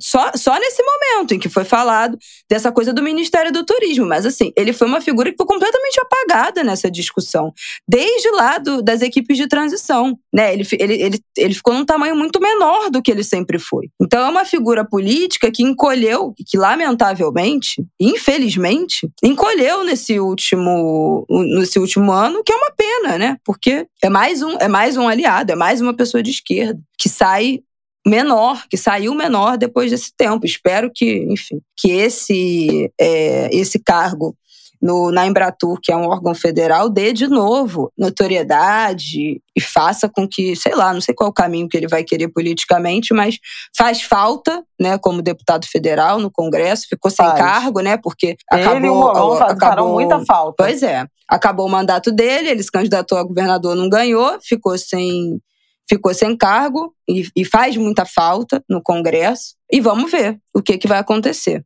É isso. Tinha que fazer Vamos ver o que vai acontecer. E é isso, né, gente? Tchau. Ele deve ir pro PT, né? O valor deu. Que é, o Freixo ainda tem um boato de, de que vai pro PT.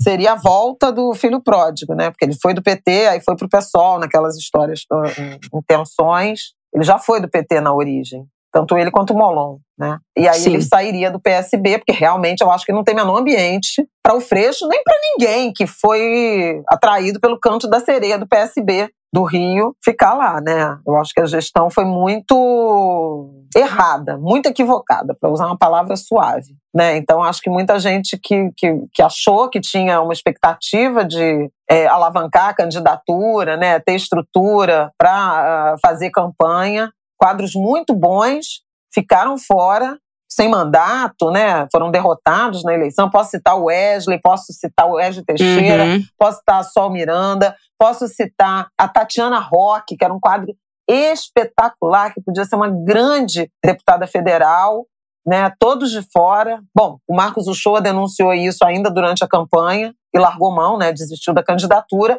porque realmente não houve esse apoio né, esse suporte. E não foi por acaso que o partido encolheu barbaramente no Brasil e no Rio de Janeiro em particular.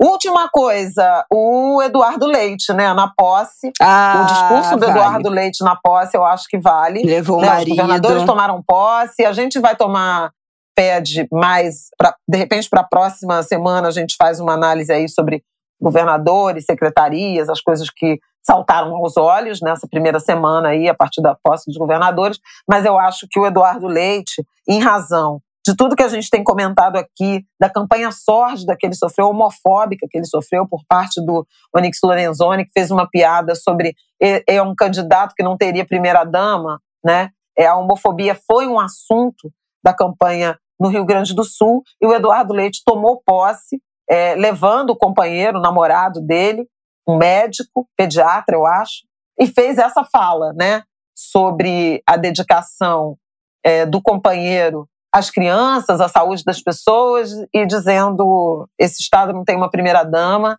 mas tem alguém que cuida, que se preocupa. É, foi aplaudidíssimo de pé, né? Acho que o Estado entendeu isso e é importante é importante a atitude, né? À luz da campanha sórdida, agressiva e homofóbica que aconteceu no Rio Grande do Sul pelo bolsonarismo, sempre ele. Bom, é isso, Angulers. Episódio obviamente enorme, mas hoje realmente tinha muita coisa para falar. Semana que vem estamos de volta. A gente tem indicação? Você quer indicar agora ou quer deixar para semana que vem as indicações? Não, eu queria indicar rapidinho. São dois documentários sobre o Pelé, Pelé Eterno, excelente, que traz a carreira, muitas cenas. E um é que eu fui apresentada agora, na morte do Pelé, o Canal Brasil liberou, que é o, o Rei Desconhecido, eu acho que é esse o nome. E é muito interessante porque Pelé, um rei desconhecido, é um documentário de 2017 e é curtinho, tem, não tem 40 minutos. Só que é o Pelé a partir da visão da imprensa estrangeira. E aí você entende o tamanho do Pelé, entendeu? Ouvindo os estrangeiros falando dele, do que ele significava, do quanto procuravam por ele, do quanto ele era notícia, do quanto tudo que ele falava interessava e tal, você. É engraçado, porque talvez a gente naturalize muito, né? Pelo Pelé, por Pelé ser brasileiro e tal, foi comentarista, mas assim, é sob a ótica da imprensa estrangeira e é muito interessante de, de assistir e é curtinho. E o outro é o documentário da Júlia do Alibe e da eh, Maíra Donite, da, da Globo News, que estreou na semana passada, né, na, na quarta-feira 28, Visita Presidente, que traça ali os 580 dias do Lula na prisão e é muito bonito, muito forte, muito importante trata muito dessa lealdade que ao, que ao longo do tempo volta e meia eu comento aqui no Angu, né, do povo e dessas pessoas. E explica muito também de nomeações de pessoas que foram indicadas ministros ou para cargos no governo, porque o Lula ele estendeu a mão e reconheceu muito a lealdade dessas pessoas que ficaram com ele nessa travessia, é, principalmente da prisão né, da condenação e da, e da prisão. Muito bonito de ver. Deve estar no Globoplay. Só Perfeito. Isso. Então é isso, minha gente. Até semana que vem. Feliz 2023, feliz ano novo para todo mundo. Que seja um ano de muita saúde, principalmente muita prosperidade. E aí incluo nessa prosperidade trabalho, descanso, lazer, felicidade, alegria, uma, vi uma vida próspera. E paz, né? E normalidade, Ai, né? Normalidade, normalidade serenidade, pra gente viver a vida. leveza. Olha aí. Ainda não decidi minha palavra do ano, mas a minha palavra de 2022 foi. Ah, vou até indicar então o um podcast. Podcast Estamos Bem. O episódio dessa segunda-feira, 2 de janeiro, foi aquele sobre a palavra do ano, que é a Bárbara, Bárbara dos Anjos. Ela todo ano escolhe uma palavra do ano que vai ser a palavra que vai ser o foco. Então, todas as decisões que ela tomar, tudo vai girar em torno é, dessa palavra do ano. A minha palavra de 2022, nunca tinha feito isso, mas a minha do ano passado, 2022, foi lazer. E eu acho que eu cumpri muito bem. Acho que eu fiz. Foi muito importante ter definido essa palavra, porque eu orientei de fato, acho que, as minhas decisões para o lazer, para o descanso, depois de ter tido um 2021 né, bizarro, cuidando de criança. Foi muito importante ter escolhido a minha palavra do ano, então deixa essa indicação do episódio aí do Estamos Bem. Mas escolham suas palavras, façam suas metas. Eu amo fazer meta do ano, eu tô planejando as minhas Vou aqui. minhas palavras. Minha palavra. Eu é, tenho dificuldade plane... de escolher uma só, mas eu já sei quais são. Mas é tem que resolução. ser uma, porque é uma é. principal e as outras coisas são secundárias. Tá. Isso tudo bem. Então semana que vem eu conto a minha palavra. Ih, Deixa eu ir embora, eu tenho que trabalhar. Vai dar sete horas da noite. Eu também. Temos um novo recorde, duas horas e meia Deus. de Tchau. Semana que vem, palavra e metas do ano. Beijo. Beijo. Entregamos tudo, né? O Porra, maior, maior programa da, da história. Flávia Todas chorou. as lágrimas. Isabela se indignou, é Isabela debochou. É isso. É isso aí. Um ângulo de grilo completo para começar 2023. um beijo, gente. Beijo, gente.